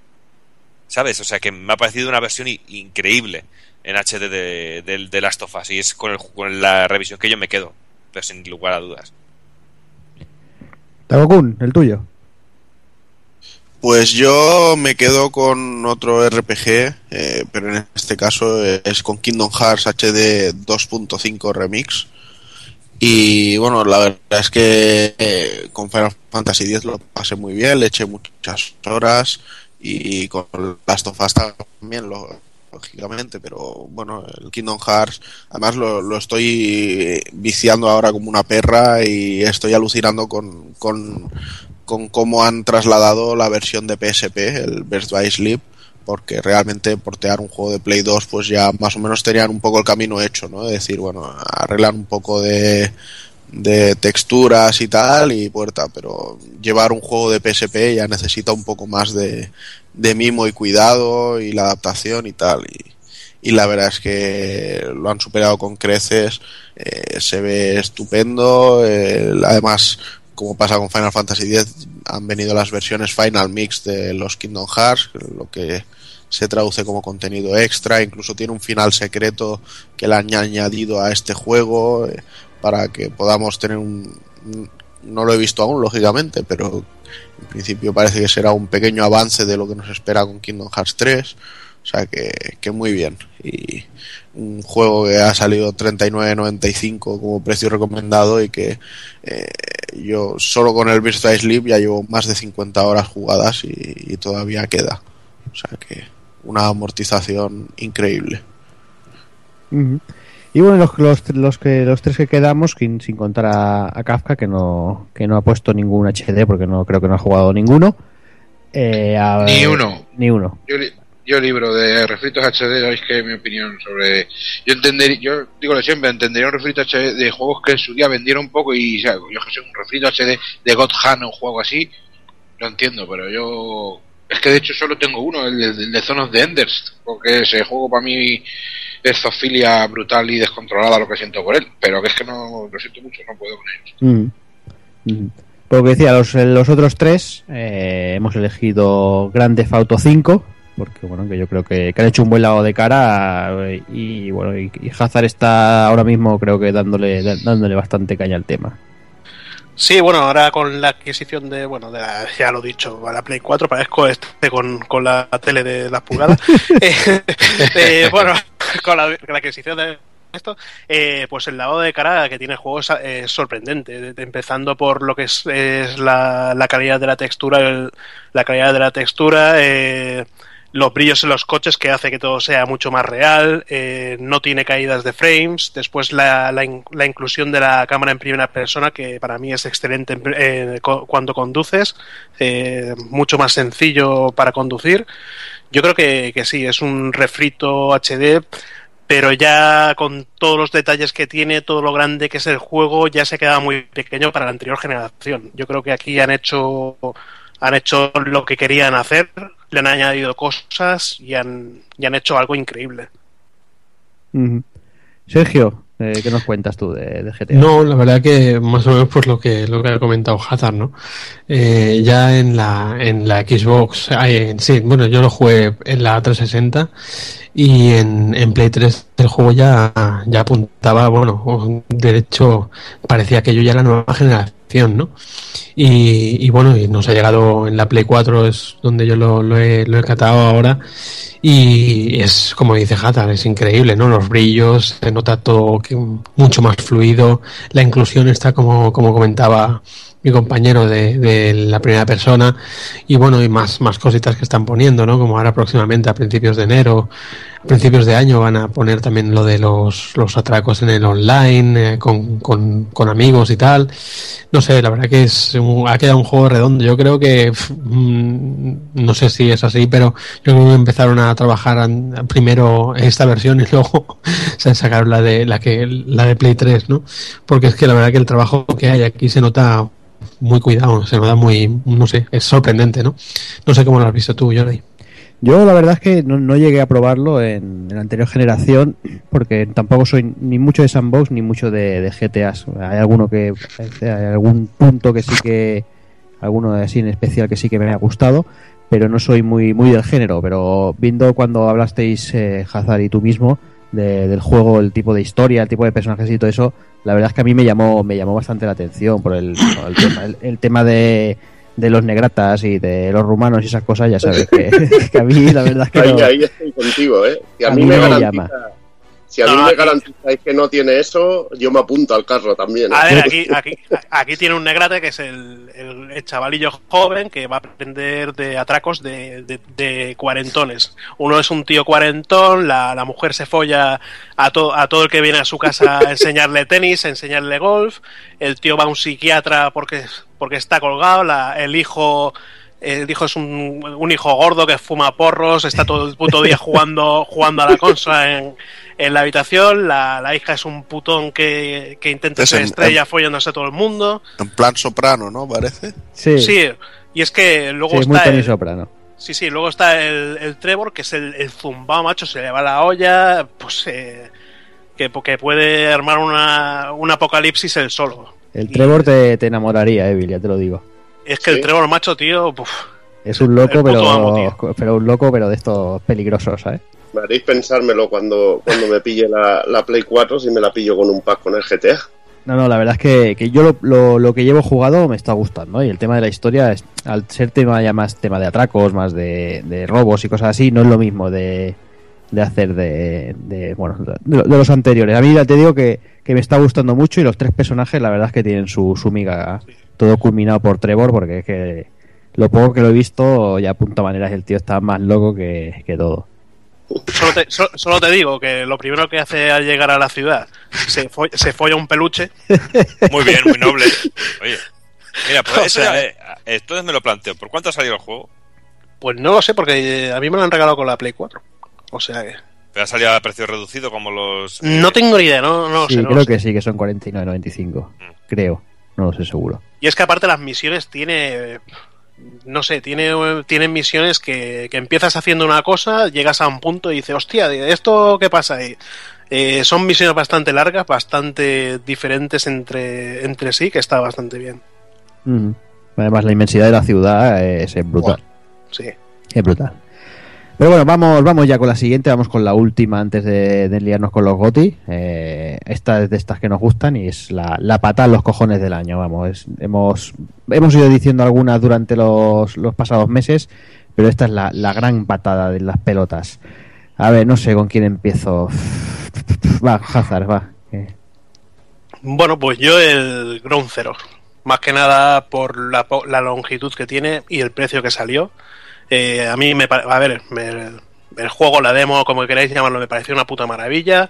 La voz del Kiefer Sutherland este, en vez del el asqueroso del David Hater, macho, ya me daba asco cada vez que decía "Me- Metal Gear, Metal Gear, que solo sabía decir eso y no, no, daba, no daba la talla. Eh, en cuanto a eso, pues es una patada de los cojones porque, macho, después eh, Kojima le dio por sacar el PT, el, el puto tráiler este de, de Silent Hill, lo sacó gratuito. Y, con- y yo creo que con esto podría haber hecho una demo del estilo también gratuito. el puto trailer, ¿eso lo, lo- lo- lo has hecho ahí aposta o no?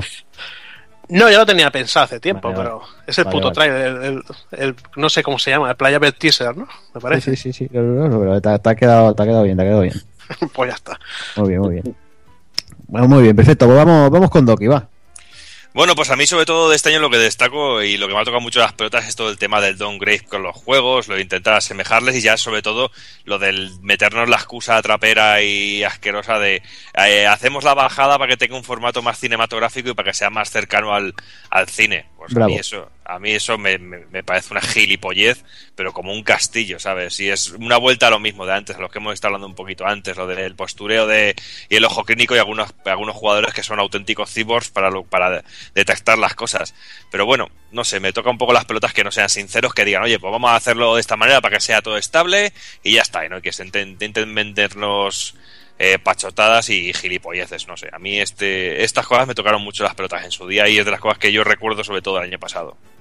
Que lo de la excusa patillera de- del, del formato cinematográfico es que es más cinematográfico, sí, tu puta madre. Sí, sabes que... Me, extra- me extraña que el Doki no hable de- del doblaje, tú, porque es que ya eh, lo estoy viendo, Doki, ya Mario Vaquerizo y Alaska doblando juegos, tío. Ya después de lo que nos ha pasado con el Rubius y, y tu amigo, el de que, que si te llega a decir ya Napoleón pasa palabra, ya te da un infarto, tío. Bueno, pues, ¿qué quieres que te diga? Que a la hora de la verdad, el, el- el tema del doblaje en Sunset, Overdrive ni lo he notado, porque no- como no sé cómo habla el Rubius, pues tampoco me da cuenta. Y, y en. eh, lo siento, no soy primo de Vegeta ni conozco a Rubius, coño, no, lo siento mucho. Eh, pero, por ejemplo, y, y el, y en el doblaje del, del De Rooney. Napoleón, Bo- de la- Napoleón Bonaparte, pues, ¿qué quieres que te diga? Tampoco está Hostia, tan pues mal. verdad. Dice, Pues cua- no, dice- ¿qué quieres? dice- dice cuatro frases. Porque es un momento muy puntual. Dice cuatro frases. Ahí está tratada la voz, está modificada pues con ordenador y con sintetizador, pero realmente está, está muy correcto. Realmente Christian Galvez, pues no es Little Big Planet, que cantaba mucho que era su voz. Realmente, si a mí no me lo dicen, yo ni me doy cuenta de que es su voz. O sea que tampoco en ese sentido no tengo ningún, ningún problema.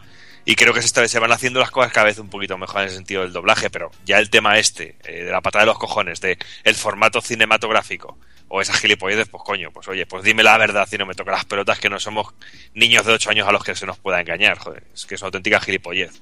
Y ahora que dices lo del doblaje, coño, Mario Bacarizo y Alaska do- doblan la película de Doraemon, tío, y eso me toca las pelotas, pero bueno. Puta. Y se la cargan, pero por completo. Por comer. Es que eh, estaba sentado otro día en el cine porque iba a ver la de Big Hero 6, que está de puta madre, tengo que decirlo. Y tenía de frente el cartel del Doraemon, que a mí me encanta Doraemon, y veo Mario Bacarizo y Alaska doblando, dobl- como dobladores. Y digo, no me Pues jodas, yo- tío. Yo os digo que, que ya el próximo paso es que lo veis en videojuegos y, y no se tardará, ya veréis. Bueno, no sé, yo sí podía viajar. Bueno, eh, Son- escucha, de hecho, son ya, dobladores ya- que son sí. dobladores de, que son dobladores de tabique nasal, que ya doblaron uno en el Vex en Play 2, Exacto. ya doblaron uno. Lo doblaron bien doblado, lo doblaron entero. doblaron la barra del bar los hijos de puta. En fin, Neville, vamos con el tuyo. Bueno, pues yo lo del, Ah. lo del Kinect, más que nada. Porque lo de sacar luego el Kinect, pues es como si me hubieran tangado 100 pavos. Porque yo era un rasto que, en la, ver- que la verdad no, a mí no me servía para nada. Es lo que he dicho, he comentado antes. Que para meter los códigos de download, pues de puta madre. Pones la tarjetita delante y te lo lees y no tienes que, que pulsar el código, pero hubiera preferido tener 100 euros en el bolsillo y haber, a- y haber apretado el código. No Pues sé, no me parece muy mal por Microsoft que no lo viera al principio de que de que esto no iba a funcionar y de que le iba a perjudicar en las ventas. Me parece que este año de Microsoft ha sido bastante horroroso, salvo el E3 que estuvo bastante bien. El resto, todo el resto de decisiones, que Sony te quite el Street Fighter V y todo esto, me parece que, que muy mal y la perspectiva las veo malas. Pero bueno, creo que tienen juegos en la recámara y que, y que algo hará que, que su consola sea apetecible. Pero desde luego tienen que mejorar bastante en lo que es a la dirección y, y en lo que es a la, a la hora de, de dirigirse al público y tomar decisiones más correctas. Creo que han hecho muchas cagadas. Kafka, vamos con, con tu patada en las pelotas. Yo este año es que hay, hay mucha, mucha tela que cortar, macho. Pero bueno, me he decidido por el tema de la Nintendo New 3DS, ¿vale? Porque me parece que si quieres sacar una consola nueva, pues que la saques, tío, pero que no estés ahí toqueteando versiones y tal, porque como siente precedente y se suban todos al carro de sacar segundas versiones, con lo que nos gusta sacar segundas versiones de consolas, como encima cada vez que sacamos una versión le, le metamos un, un pollazo ahí, un jeringazo de adrenalina más a cada máquina, nos vamos a reír, ¿sabes? Cada vez que saquen un juego que queramos vamos a tener que estar comprando. Y Pero otra es que es patadita... penoso. Es Pero es que penoso, es penoso lo de, lo, lo de la 3DS es penoso porque es que, vale, te saca una máquina nueva, pero es que igualmente No, la PS Vita, que es, que es la competencia, es que se mea en ella ah, técnicamente. O sea, que Pero y, y es que encima no Y es hasta- una máquina nueva, que es lo que más me toca los cojones. Es que hasta la PSP. Pues si vas a hacer una máquina nueva, una, una máquina nueva de cero, una máquina nueva que se note, que, que lo pete y ofrece algo nuevo y no hagas ahí el chanchullo este de meter el, el seno ahí un poco, ahí que va petardeo y yo qué sé, tío, es un, es un tema más feo que el soba con grillo. Y otra patada en los cojones a todos esos niños ratas que en lugar de estar matando a paja, que como estrada es lo mejor que podéis hacer, estáis por ahí comprando el libro del Rubius y no vais a comprar otro libro en vuestra puta vida y compraros la guía telefónica, cabrones, y haceros una pajilla ahí en el váter, ahí al oscuro, que es lo mejor que podéis hacer con vuestra edad, cabrones. Y ya, y, y ya está. Básicamente eso, básicamente eso porque como me deis, como, oh, oh, me vuelvo loca, me vuelvo loca. Bueno, buenos consejos. Takokun, vamos con la tuya. Pues yo la verdad es que no es ni a un juego ni al concepto de downgrade ni ni hostias. Yo simplemente con un señor que me parece un energúmeno desde hace bastante tiempo, pero este año ya se está llevando la palma y ese señor es Hideki Kamiya y bueno, pese a que sus juegos me gustan eh, en mayor o menor medida que al resto de miembros del pulpo, eh, debo decir que su comportamiento me parece completamente el de un subnormal. Eh, en, en concreto hablando de, de su forma de ser en, en redes sociales y bueno, es que llega un momento que, que se hace insoportable el, el, el que vaya un fan que a lo mejor eh, hace una semana que se ha hecho Twitter y dice, hostia, estoy agregando a todos los no sé qué y, he visto que Hideo Kojima me ha hecho un retweet y no sé qué y saluda a este tío y este tío directamente le contesta, eh, pregunta impertinente, baneado, eh, pregunta de gilipollas, baneado, me repites cosas, baneado. ¿De verdad? O sea, ¿estás tratando así a gente que te va a comprar tus juegos? Que cada vez sí, quedan menos. porque los, demasiada, o sea, demasiadas yo- entiendo- yo ¿no, entiendo-? ¿Eh? A ver, a este tío le tocan mucho los cojones también, ¿eh? Y le Bueno, trolean pero, muchísimo. bueno, pero, pero no pueden pagar justos por pecadores y tiene una Bueno, imagen. mí- a, fin de, a fin de bueno cuentas, lo, que está haciendo es cargarse su imagen. O sea, Y Para se carga su está- imagen, pero es que ve- también lo ven más humano, porque yo también esto a mí me da la sensación de que es más humano, porque tú ves a otros que están contestándote ahí y siempre por quedar bien y conseguir la pasta. Y este tío, pues a mí me hace gracia muchas veces. Muchas de las contestaciones, cuando un tío te está agobiando, a ti te da ganas de soltarle eso. Y yo lo veo de puta madre soltarle ahí. Eres un a puto ver, idiota. pero, pero, Lo que ver, no veo sí, es a, a un Vale. pobre hombre que lo haya dicho educadamente, pues no lo veo bien. Vale, Pero- pero, José, es, es- José, si a mí me viene un tío y me dice, eh, ¿me comes el pito? Pues básicamente sí le digo, pues te lo come tu puta madre. Y ahí no hay, no hay tu tía ni discusión. Pero también. Pero si viene, si- o sea, si viene una persona que no tiene ninguna culpa de ser el, el 137 que le pregunta, eh, vas a hacer el Scalebound en no sé qué y no sé cuánto. Cualquier duda que le salga como fan y como seguidor y que en vez de decirle, no, pues mira, esto ya lo he contestado, está aquí. Decirle, pesados, aquí. Eh, me aburrís, aquí. Es, díselo bien, dile, mira, esto ya lo he contestado muchas veces, lo tienes aquí. Y, y no quedas como un gilipollas.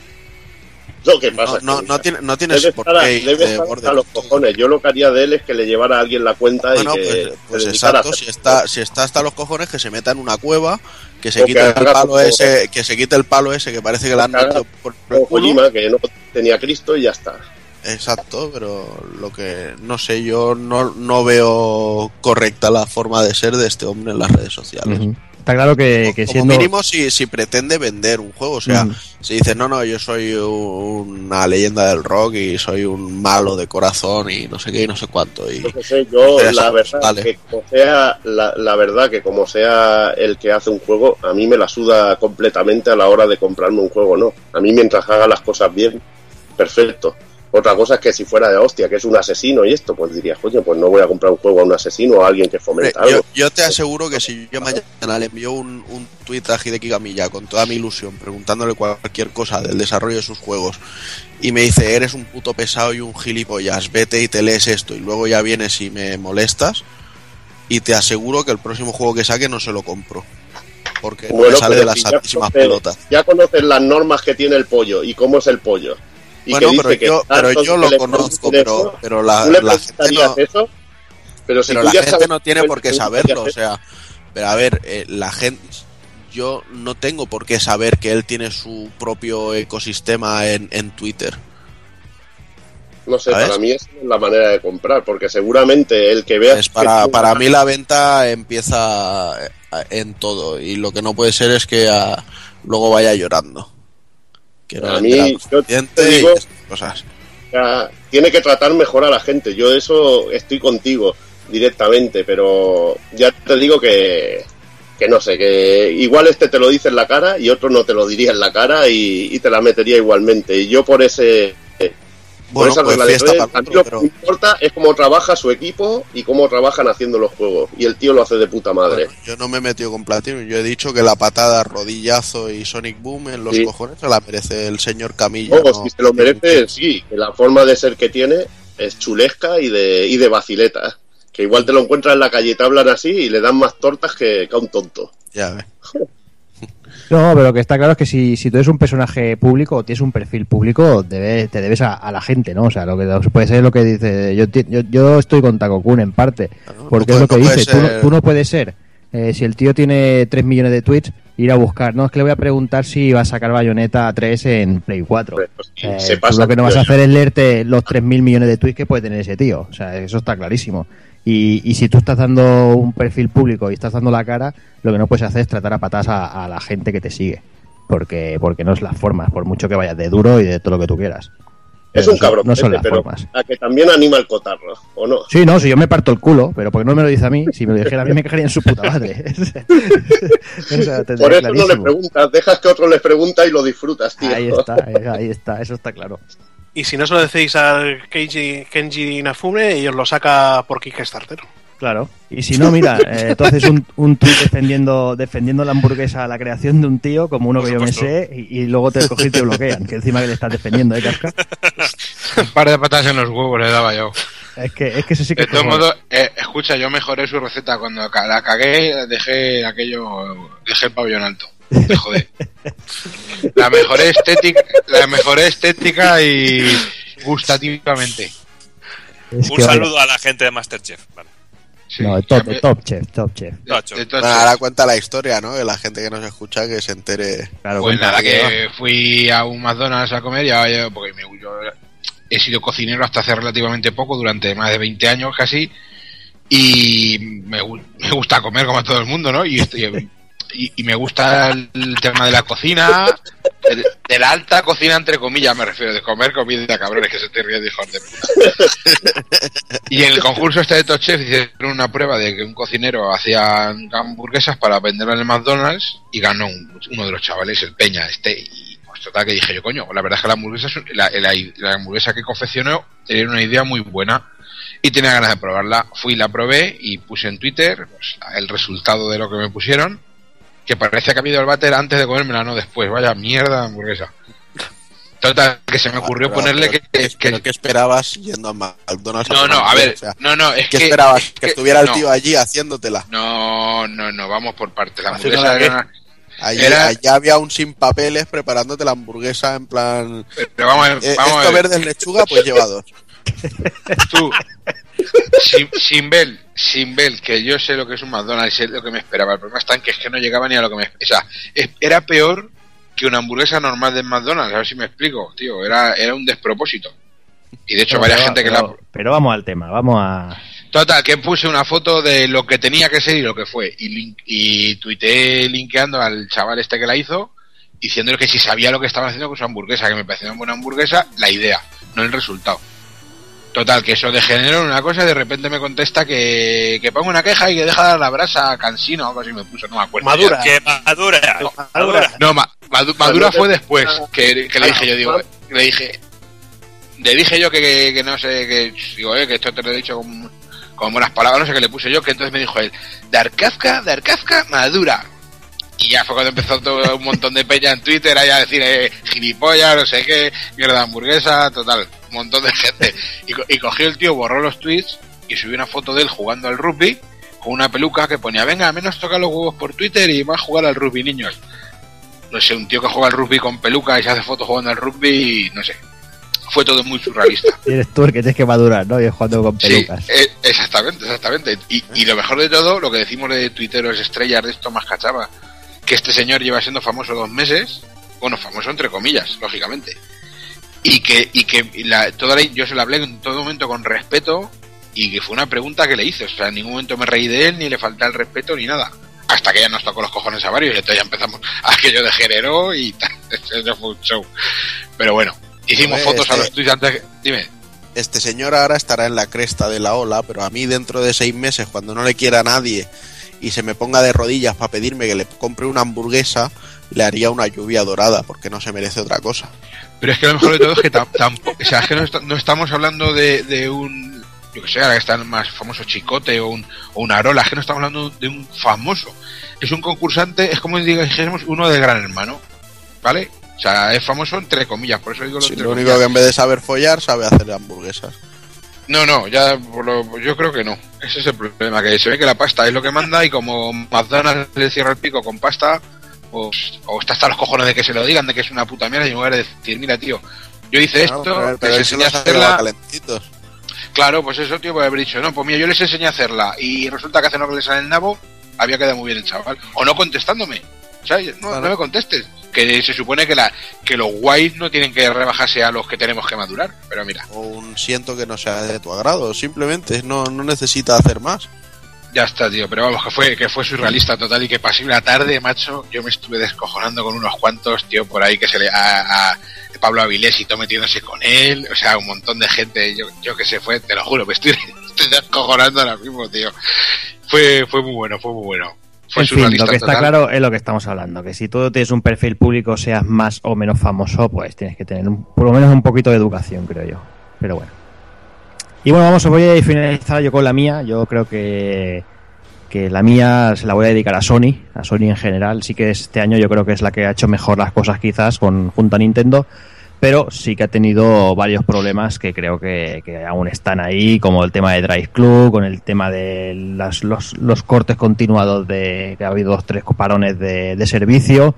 Y la verdad es que, que bueno, que, que bueno, que creo que, ese servicio de pago, ese PlayStation Network que decían que, bueno, el PlayStation Plus, que bueno, que yo creo que, ya que pagas debería tener un servicio un poquito mejor. Y todo el tema de Drive Club y todo eso ya hemos hablado varias veces que es que ha sido muy muy vergonzoso y que aún sigue siéndolo porque ni hay versión de Plus como se prometió ni nada. Así que que no sé ahí queda la mía para Sony y, bueno vamos yo creo que vamos a, a dejar las las de esto y vamos a ir a por la categoría grande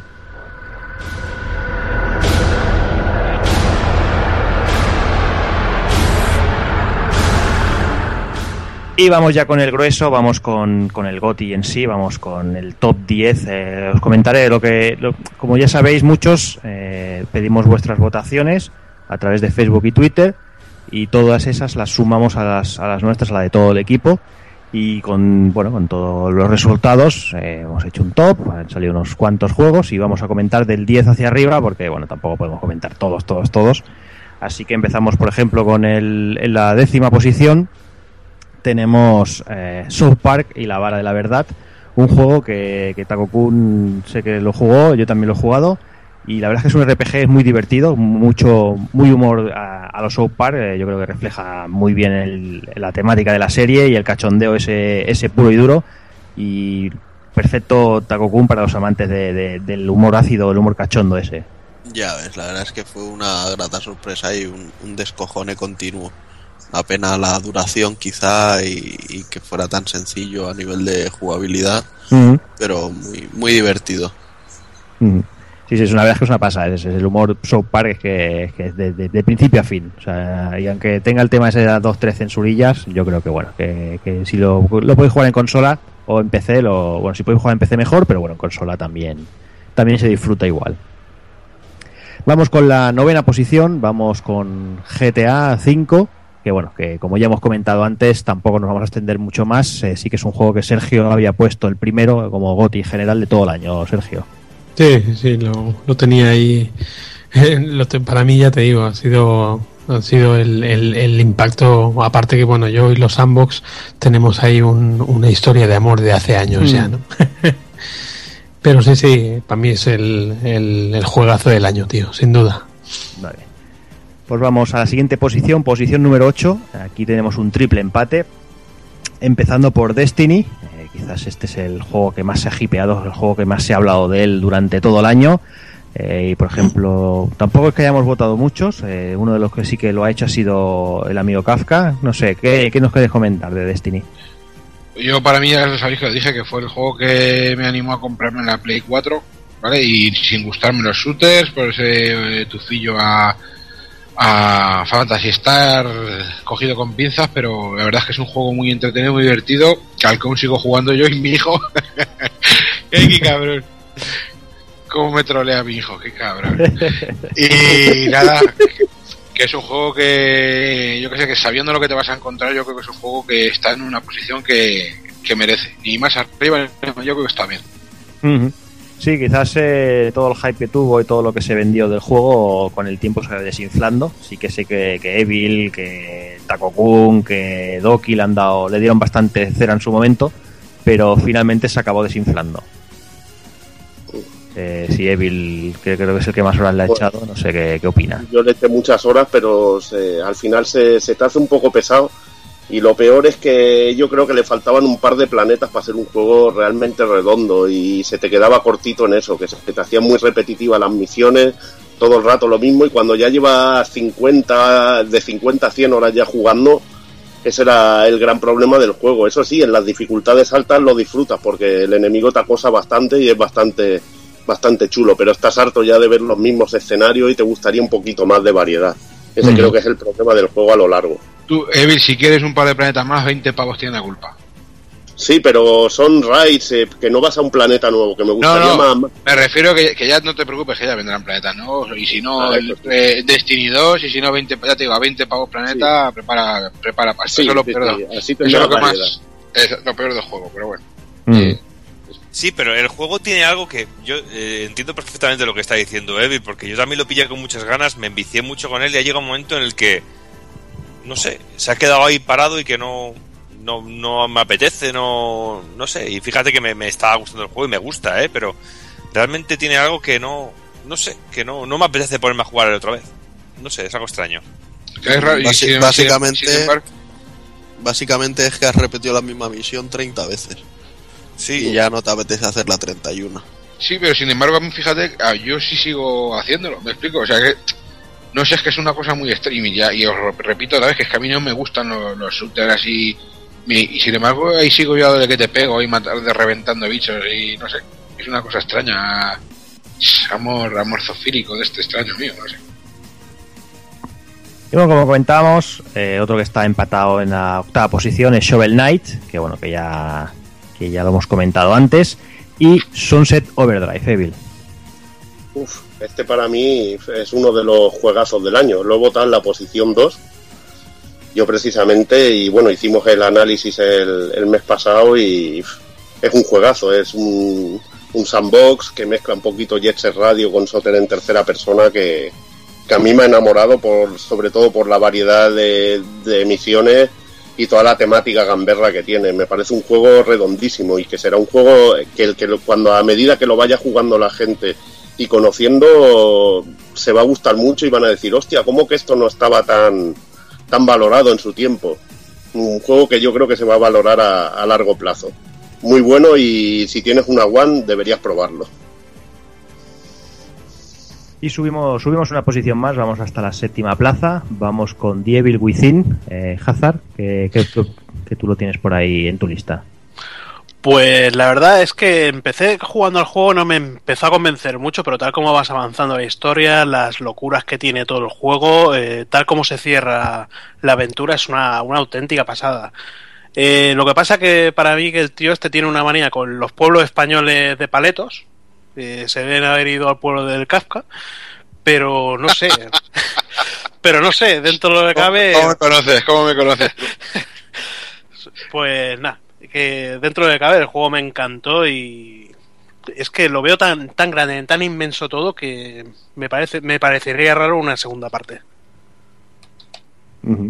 Y vamos con la sexta, la sexta posición, Lightning Return Final Fantasy XIII Takukun.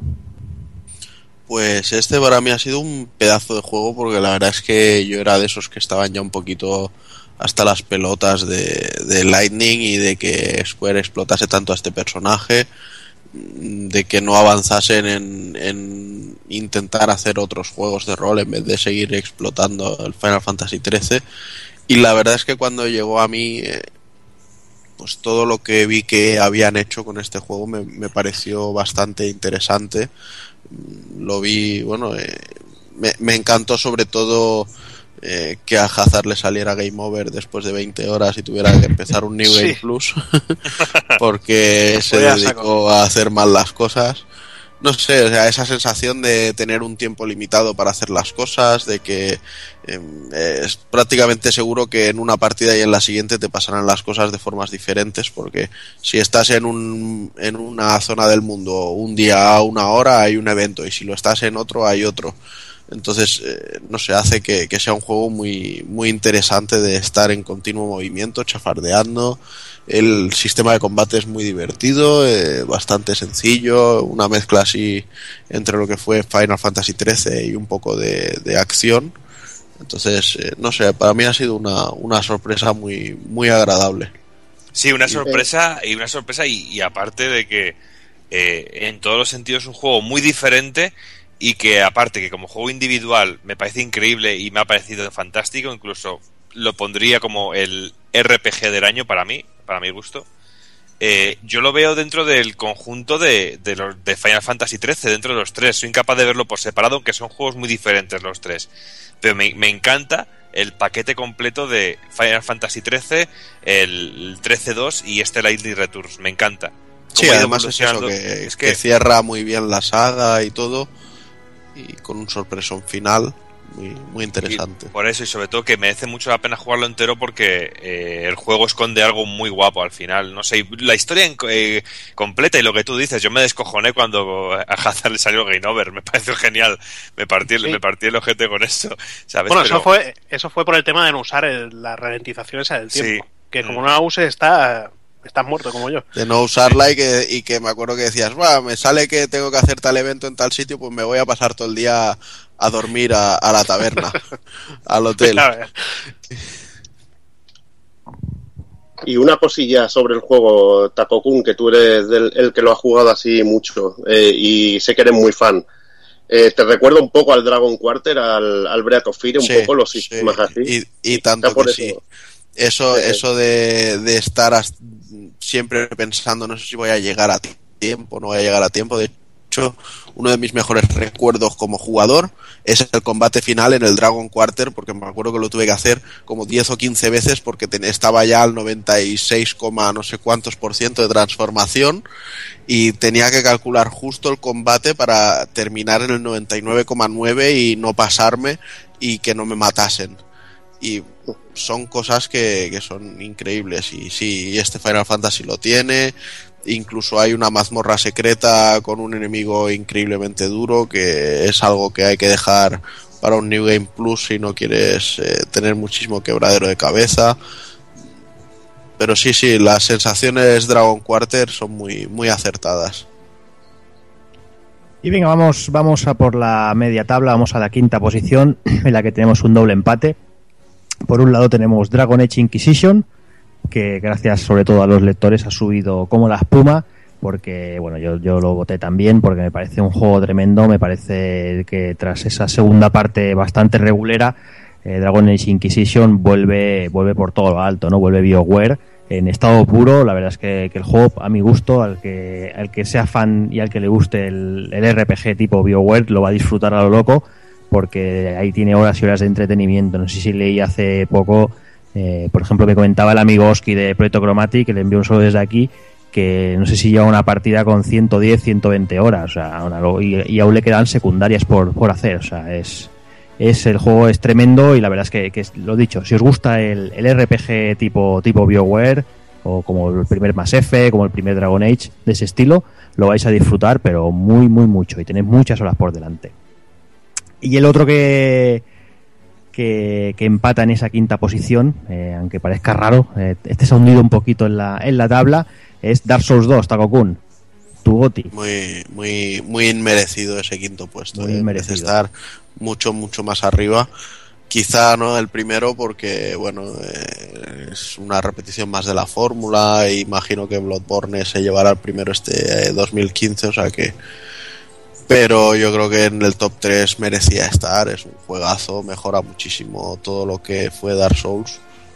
eh, sobre todo en cuanto a sistema de control, ya las muertes traumáticas de, es que estaba aquí se ha movido solo, ya no van a pasar. Entonces, no sé, yo me he enfermado mucho, le he echado muchísimas horas y, y lo he disfrutado como, como si no hubiera jugado a los otros. Mm.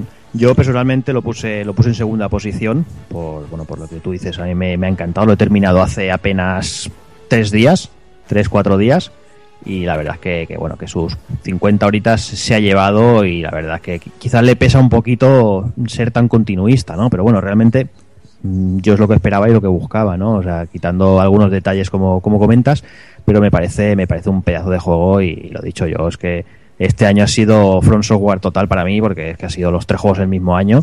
Porque me hice el propósito de decir, me tengo que terminar los tres juegos y cuando empecé el Demons me, me- me enfermé tanto que, que, bueno, que, que casi casi en, en las tres periodos vacacionales como el que hice me he terminado uno. Y la verdad es que, que lo he disfrutado a lo loco. Y lo que tú dices, y eso de perder 80.000 almas o 90.000 almas y decir, ¡su puta madre! Brutal, brutal. Sienta mal en el momento, pero luego lo bien que te siente, que siente, te sientes cuando lo superas y consigues hacerte con ello. Sí, porque luego vuelves ahí, al, al hijo Sí. puta que te ha jodido las almas, vuelves allí, lo matas y luego escupes a la tele y dices, toma hijo de puta, ahora, cabrón. Sí, y a los cinco minutos la vuelves a cagar otra vez, pero Sí, bueno, es, es así, vamos, es lo ahí que hay. está, ahí sí es la vida. Está claro. Así es Dark Souls, es lo que hay. Y bueno, vamos, vamos con la, con la cuarta posición. Eh, Hazard, cuarta posición, Alien Isolation.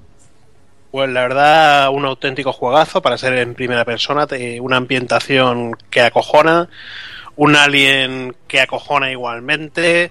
eh, continúa la primera película de Ridley Scott eh, perfectamente, con una ambientación cojonuda, igual que la película, detalles por todas partes, eh, un juego que parece que va a acabar, no acaba nunca, eh, por eso igual se puede hacer pesado, pero con las situaciones diferentes. Yo lo he disfrutado, me ha sido mi goti número uno por delante de David Within. Y bueno, a ver, a ver Creative Assembly esto si hacen algún otro juego de Alien porque por eso lo merecen. Mm. Sergio, tú también has votado Alien Isolation. Sí, la, la verdad que Te he pillado ahí. te he pillado. Te, te estabas tocando.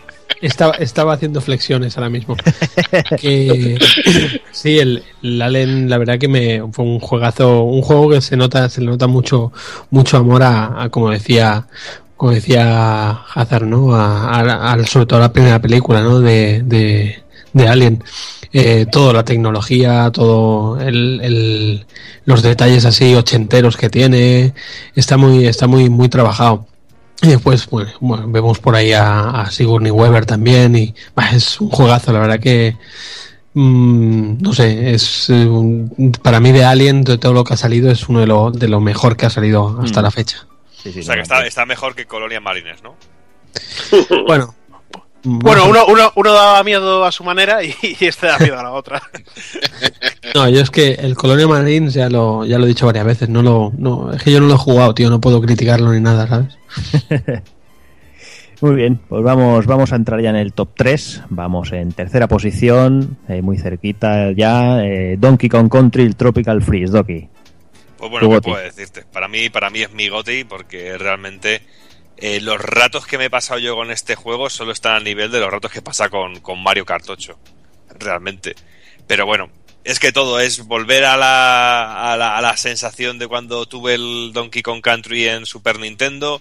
Eh, me lo pasé muy bien con el, el Country Returns, pero es que este lo tenía todo. Eh, lo- todos los niveles, el nivel de detalle, un juego en el que te puedes perder o disfrutar únicamente viendo los fondos del, de- del juego, unos enemigos finales increíbles y super cachondos, un montón de secretos, un montón de, de retos, no sé, un plataformas de la antigua, eh, antigua escuela y que, joder, que he disfrutado como una perra totalmente. ¿Sabes? Y sé que si ahora mismo me lo pongo, me va a pasar como, como con Mario Kart, que voy a terminármelo del tirón y voy a querer sacarlo todo otra vez. No Mm. sé, una auténtica delicia. No sé, es lo que he dicho antes. Las sensaciones que tengo con Wii U no las tengo con otras con, no las tengo con otra consola. No.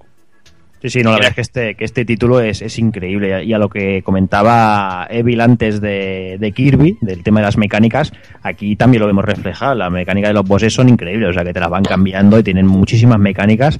Y bueno, y técnicamente es una pasada, es precioso de ver. Y jugar es, es pura delicia, Evil.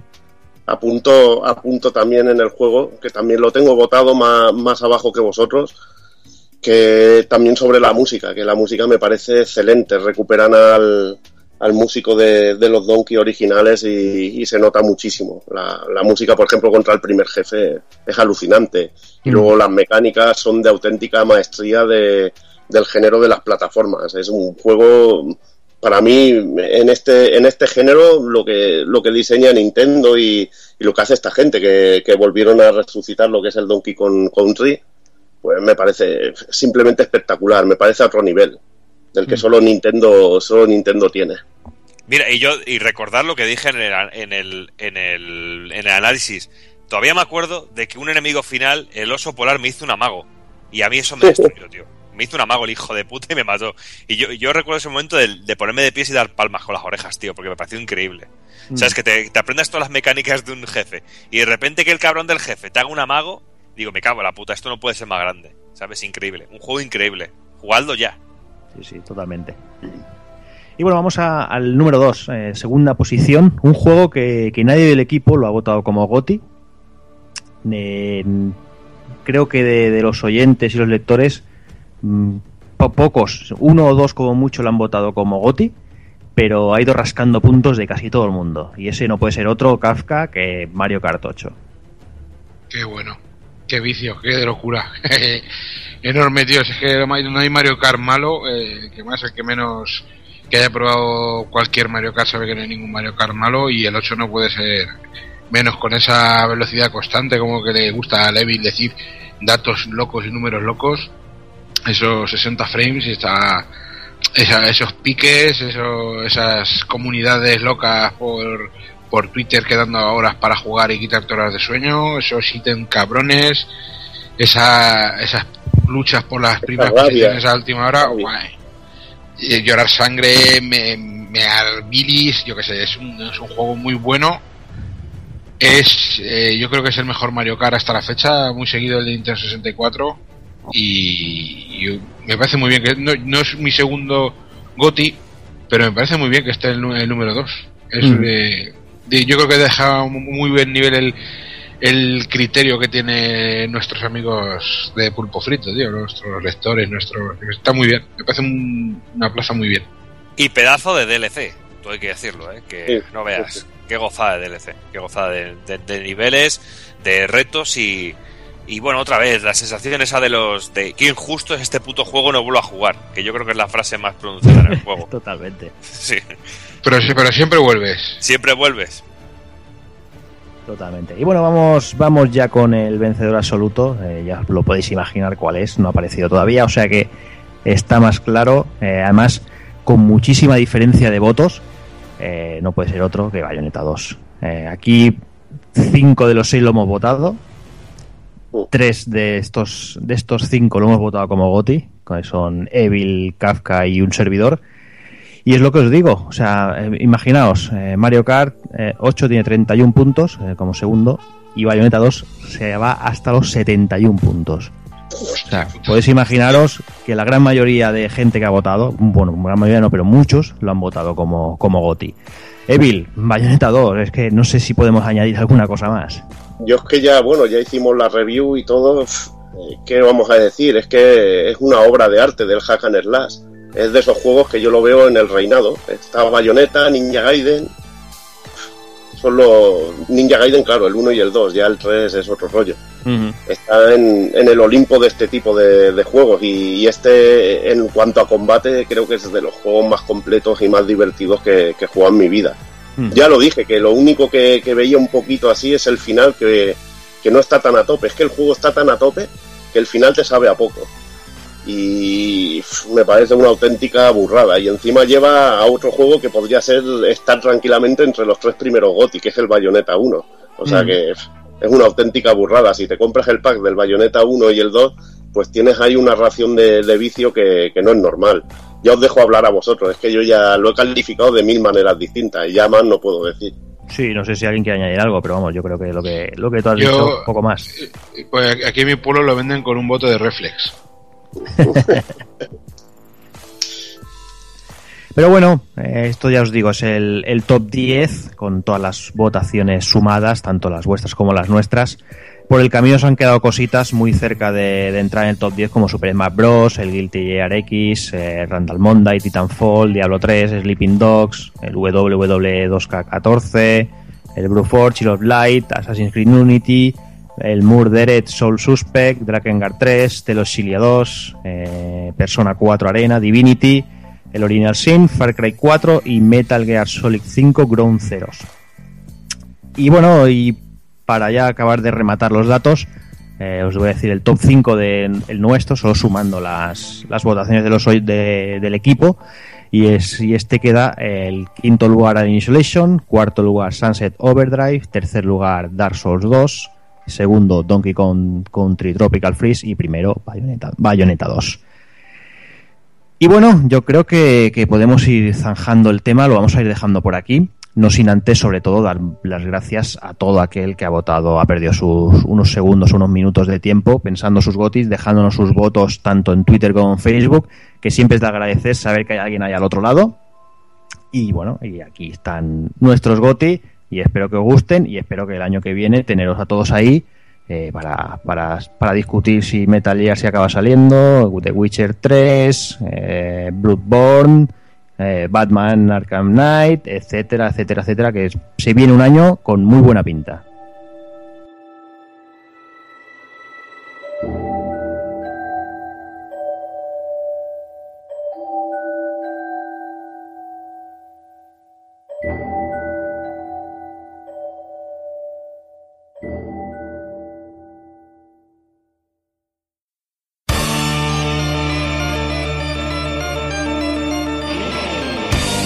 Recuerda, si no te mola hacer un calamar y quieres estar bien informado, pásate por el blog pulpofrito.com. También puedes seguirnos en Twitter y Facebook.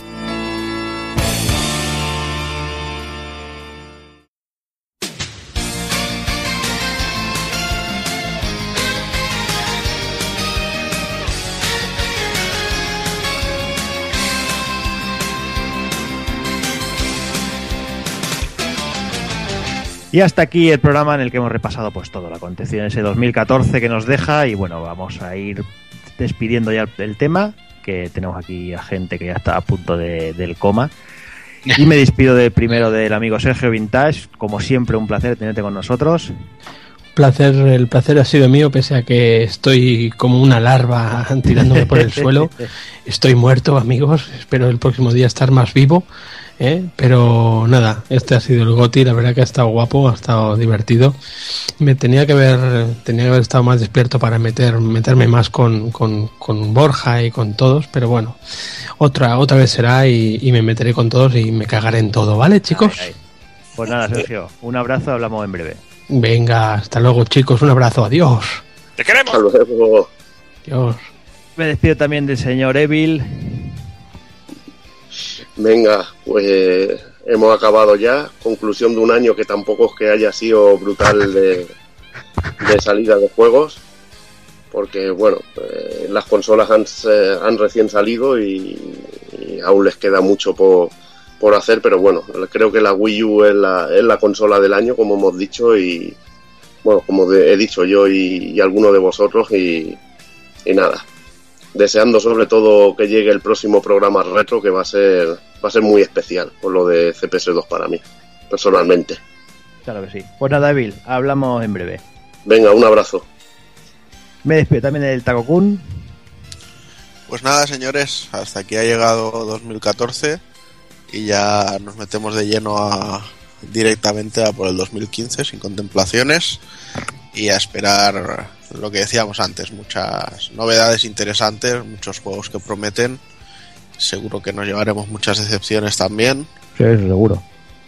Y nada, y como siempre, a seguir viciando hasta que el cuerpo aguante. Ahí estamos. Pues nada, Takokun, hasta la próxima. Hasta la próxima. Me despido ahora del señor Hazard. Bueno, pues ya está el Goti este. buah, tres horas por lo menos aquí charlando de con vosotros de los juegos buenos.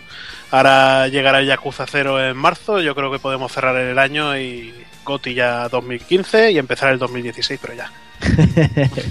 pero bueno, pues nada, muy bien. eh, y nada, hasta el mes que viene. Hasta el próximo, Hazard. Muy bien. Me despido también del señor Doki. Bueno, chicos, pues nada, aquí a prepararnos bien, que mañana hay que ir a trabajar y que, bueno, en menos que canto un gallo os voy a ver, que me voy dentro de un par de semanitas a haceros una visitilla por ahí, por vuestra tierra. Ahí, ahí, bien hecho. Sí, llevo ya el carnet de extranjería, o sea que lo tengo todo, todo listo. ya tiene los papeles en regla, no hay Los, problema. los papeles en regla. Pues nada, Doki, Venga. hablamos en breve. Y ya me despido por último, no por ser el menos importante, pero me despido de la becaria, me despido del señor Kafka, que como siempre te queremos y siempre es un placer meternos contigo. Y yo que os metáis conmigo, aunque sea debajo de las sábanas. Que muy bien, lo he pasado muy bien. eh, me he dado cuenta que me faltan muchos juegos muy buenos por. Aunque no terminar, porque va a ser imposible, porque no termino ni los que tengo empezados, pero por lo menos probar y disfrutar un poquito de ellos. A ver si me pongo al día y ya te digo, y deseando participar en ese retro de CPS2, que promete ser mítico. Y ya os lo dije antes de empezar a grabar, cocaína, cocaína, no me habéis hecho caso, pues se nos, se nos duerme Sergio, claro. Ahí está, ahí está. Pues nada, Kafka, hablamos en breve. Venga, un beso negro para todos, nenazas. Ahí está. Y bueno, ya poco más. Eh, este ha sido, como comentábamos, el repaso a este 2014. Eh, como comentaba Takokun, este 2015 vendrá cargadito de novedades, eso seguro. Que las vamos a disfrutar y mucho. Y os vamos a traer todo lo que todo lo que acontezca mes a mes, como siempre. Y siempre, sobre todo, también acordándonos de esos clásicos que tanto nos gusta jugar. Así que nada, me dejo de mariconadas, que en tiempo de Navidades eh, todos nos vuelve la, la vena moña esta. Y nada, lo dicho, de aquí dos, tres semanitas venimos con ese especial de CPS2 en el Retropool Podcast, que seguramente promete que va a ser larguete. Y de aquí un mes más o menos ya volvemos a la normalidad, que seguramente analizaremos ese Captain Toad que ha estado aquí ahí súper enfermo. Sí. Y traeremos todas las novedades y las noticias de este mes de enero. Así que nada, como siempre, portaros bien. Estamos ya casi en vísperas de, de que aparezcan los Reyes Magos a ver si nos traen alguna cosita. Así que eso, portaros bien, ser buenos y un saludo a todos.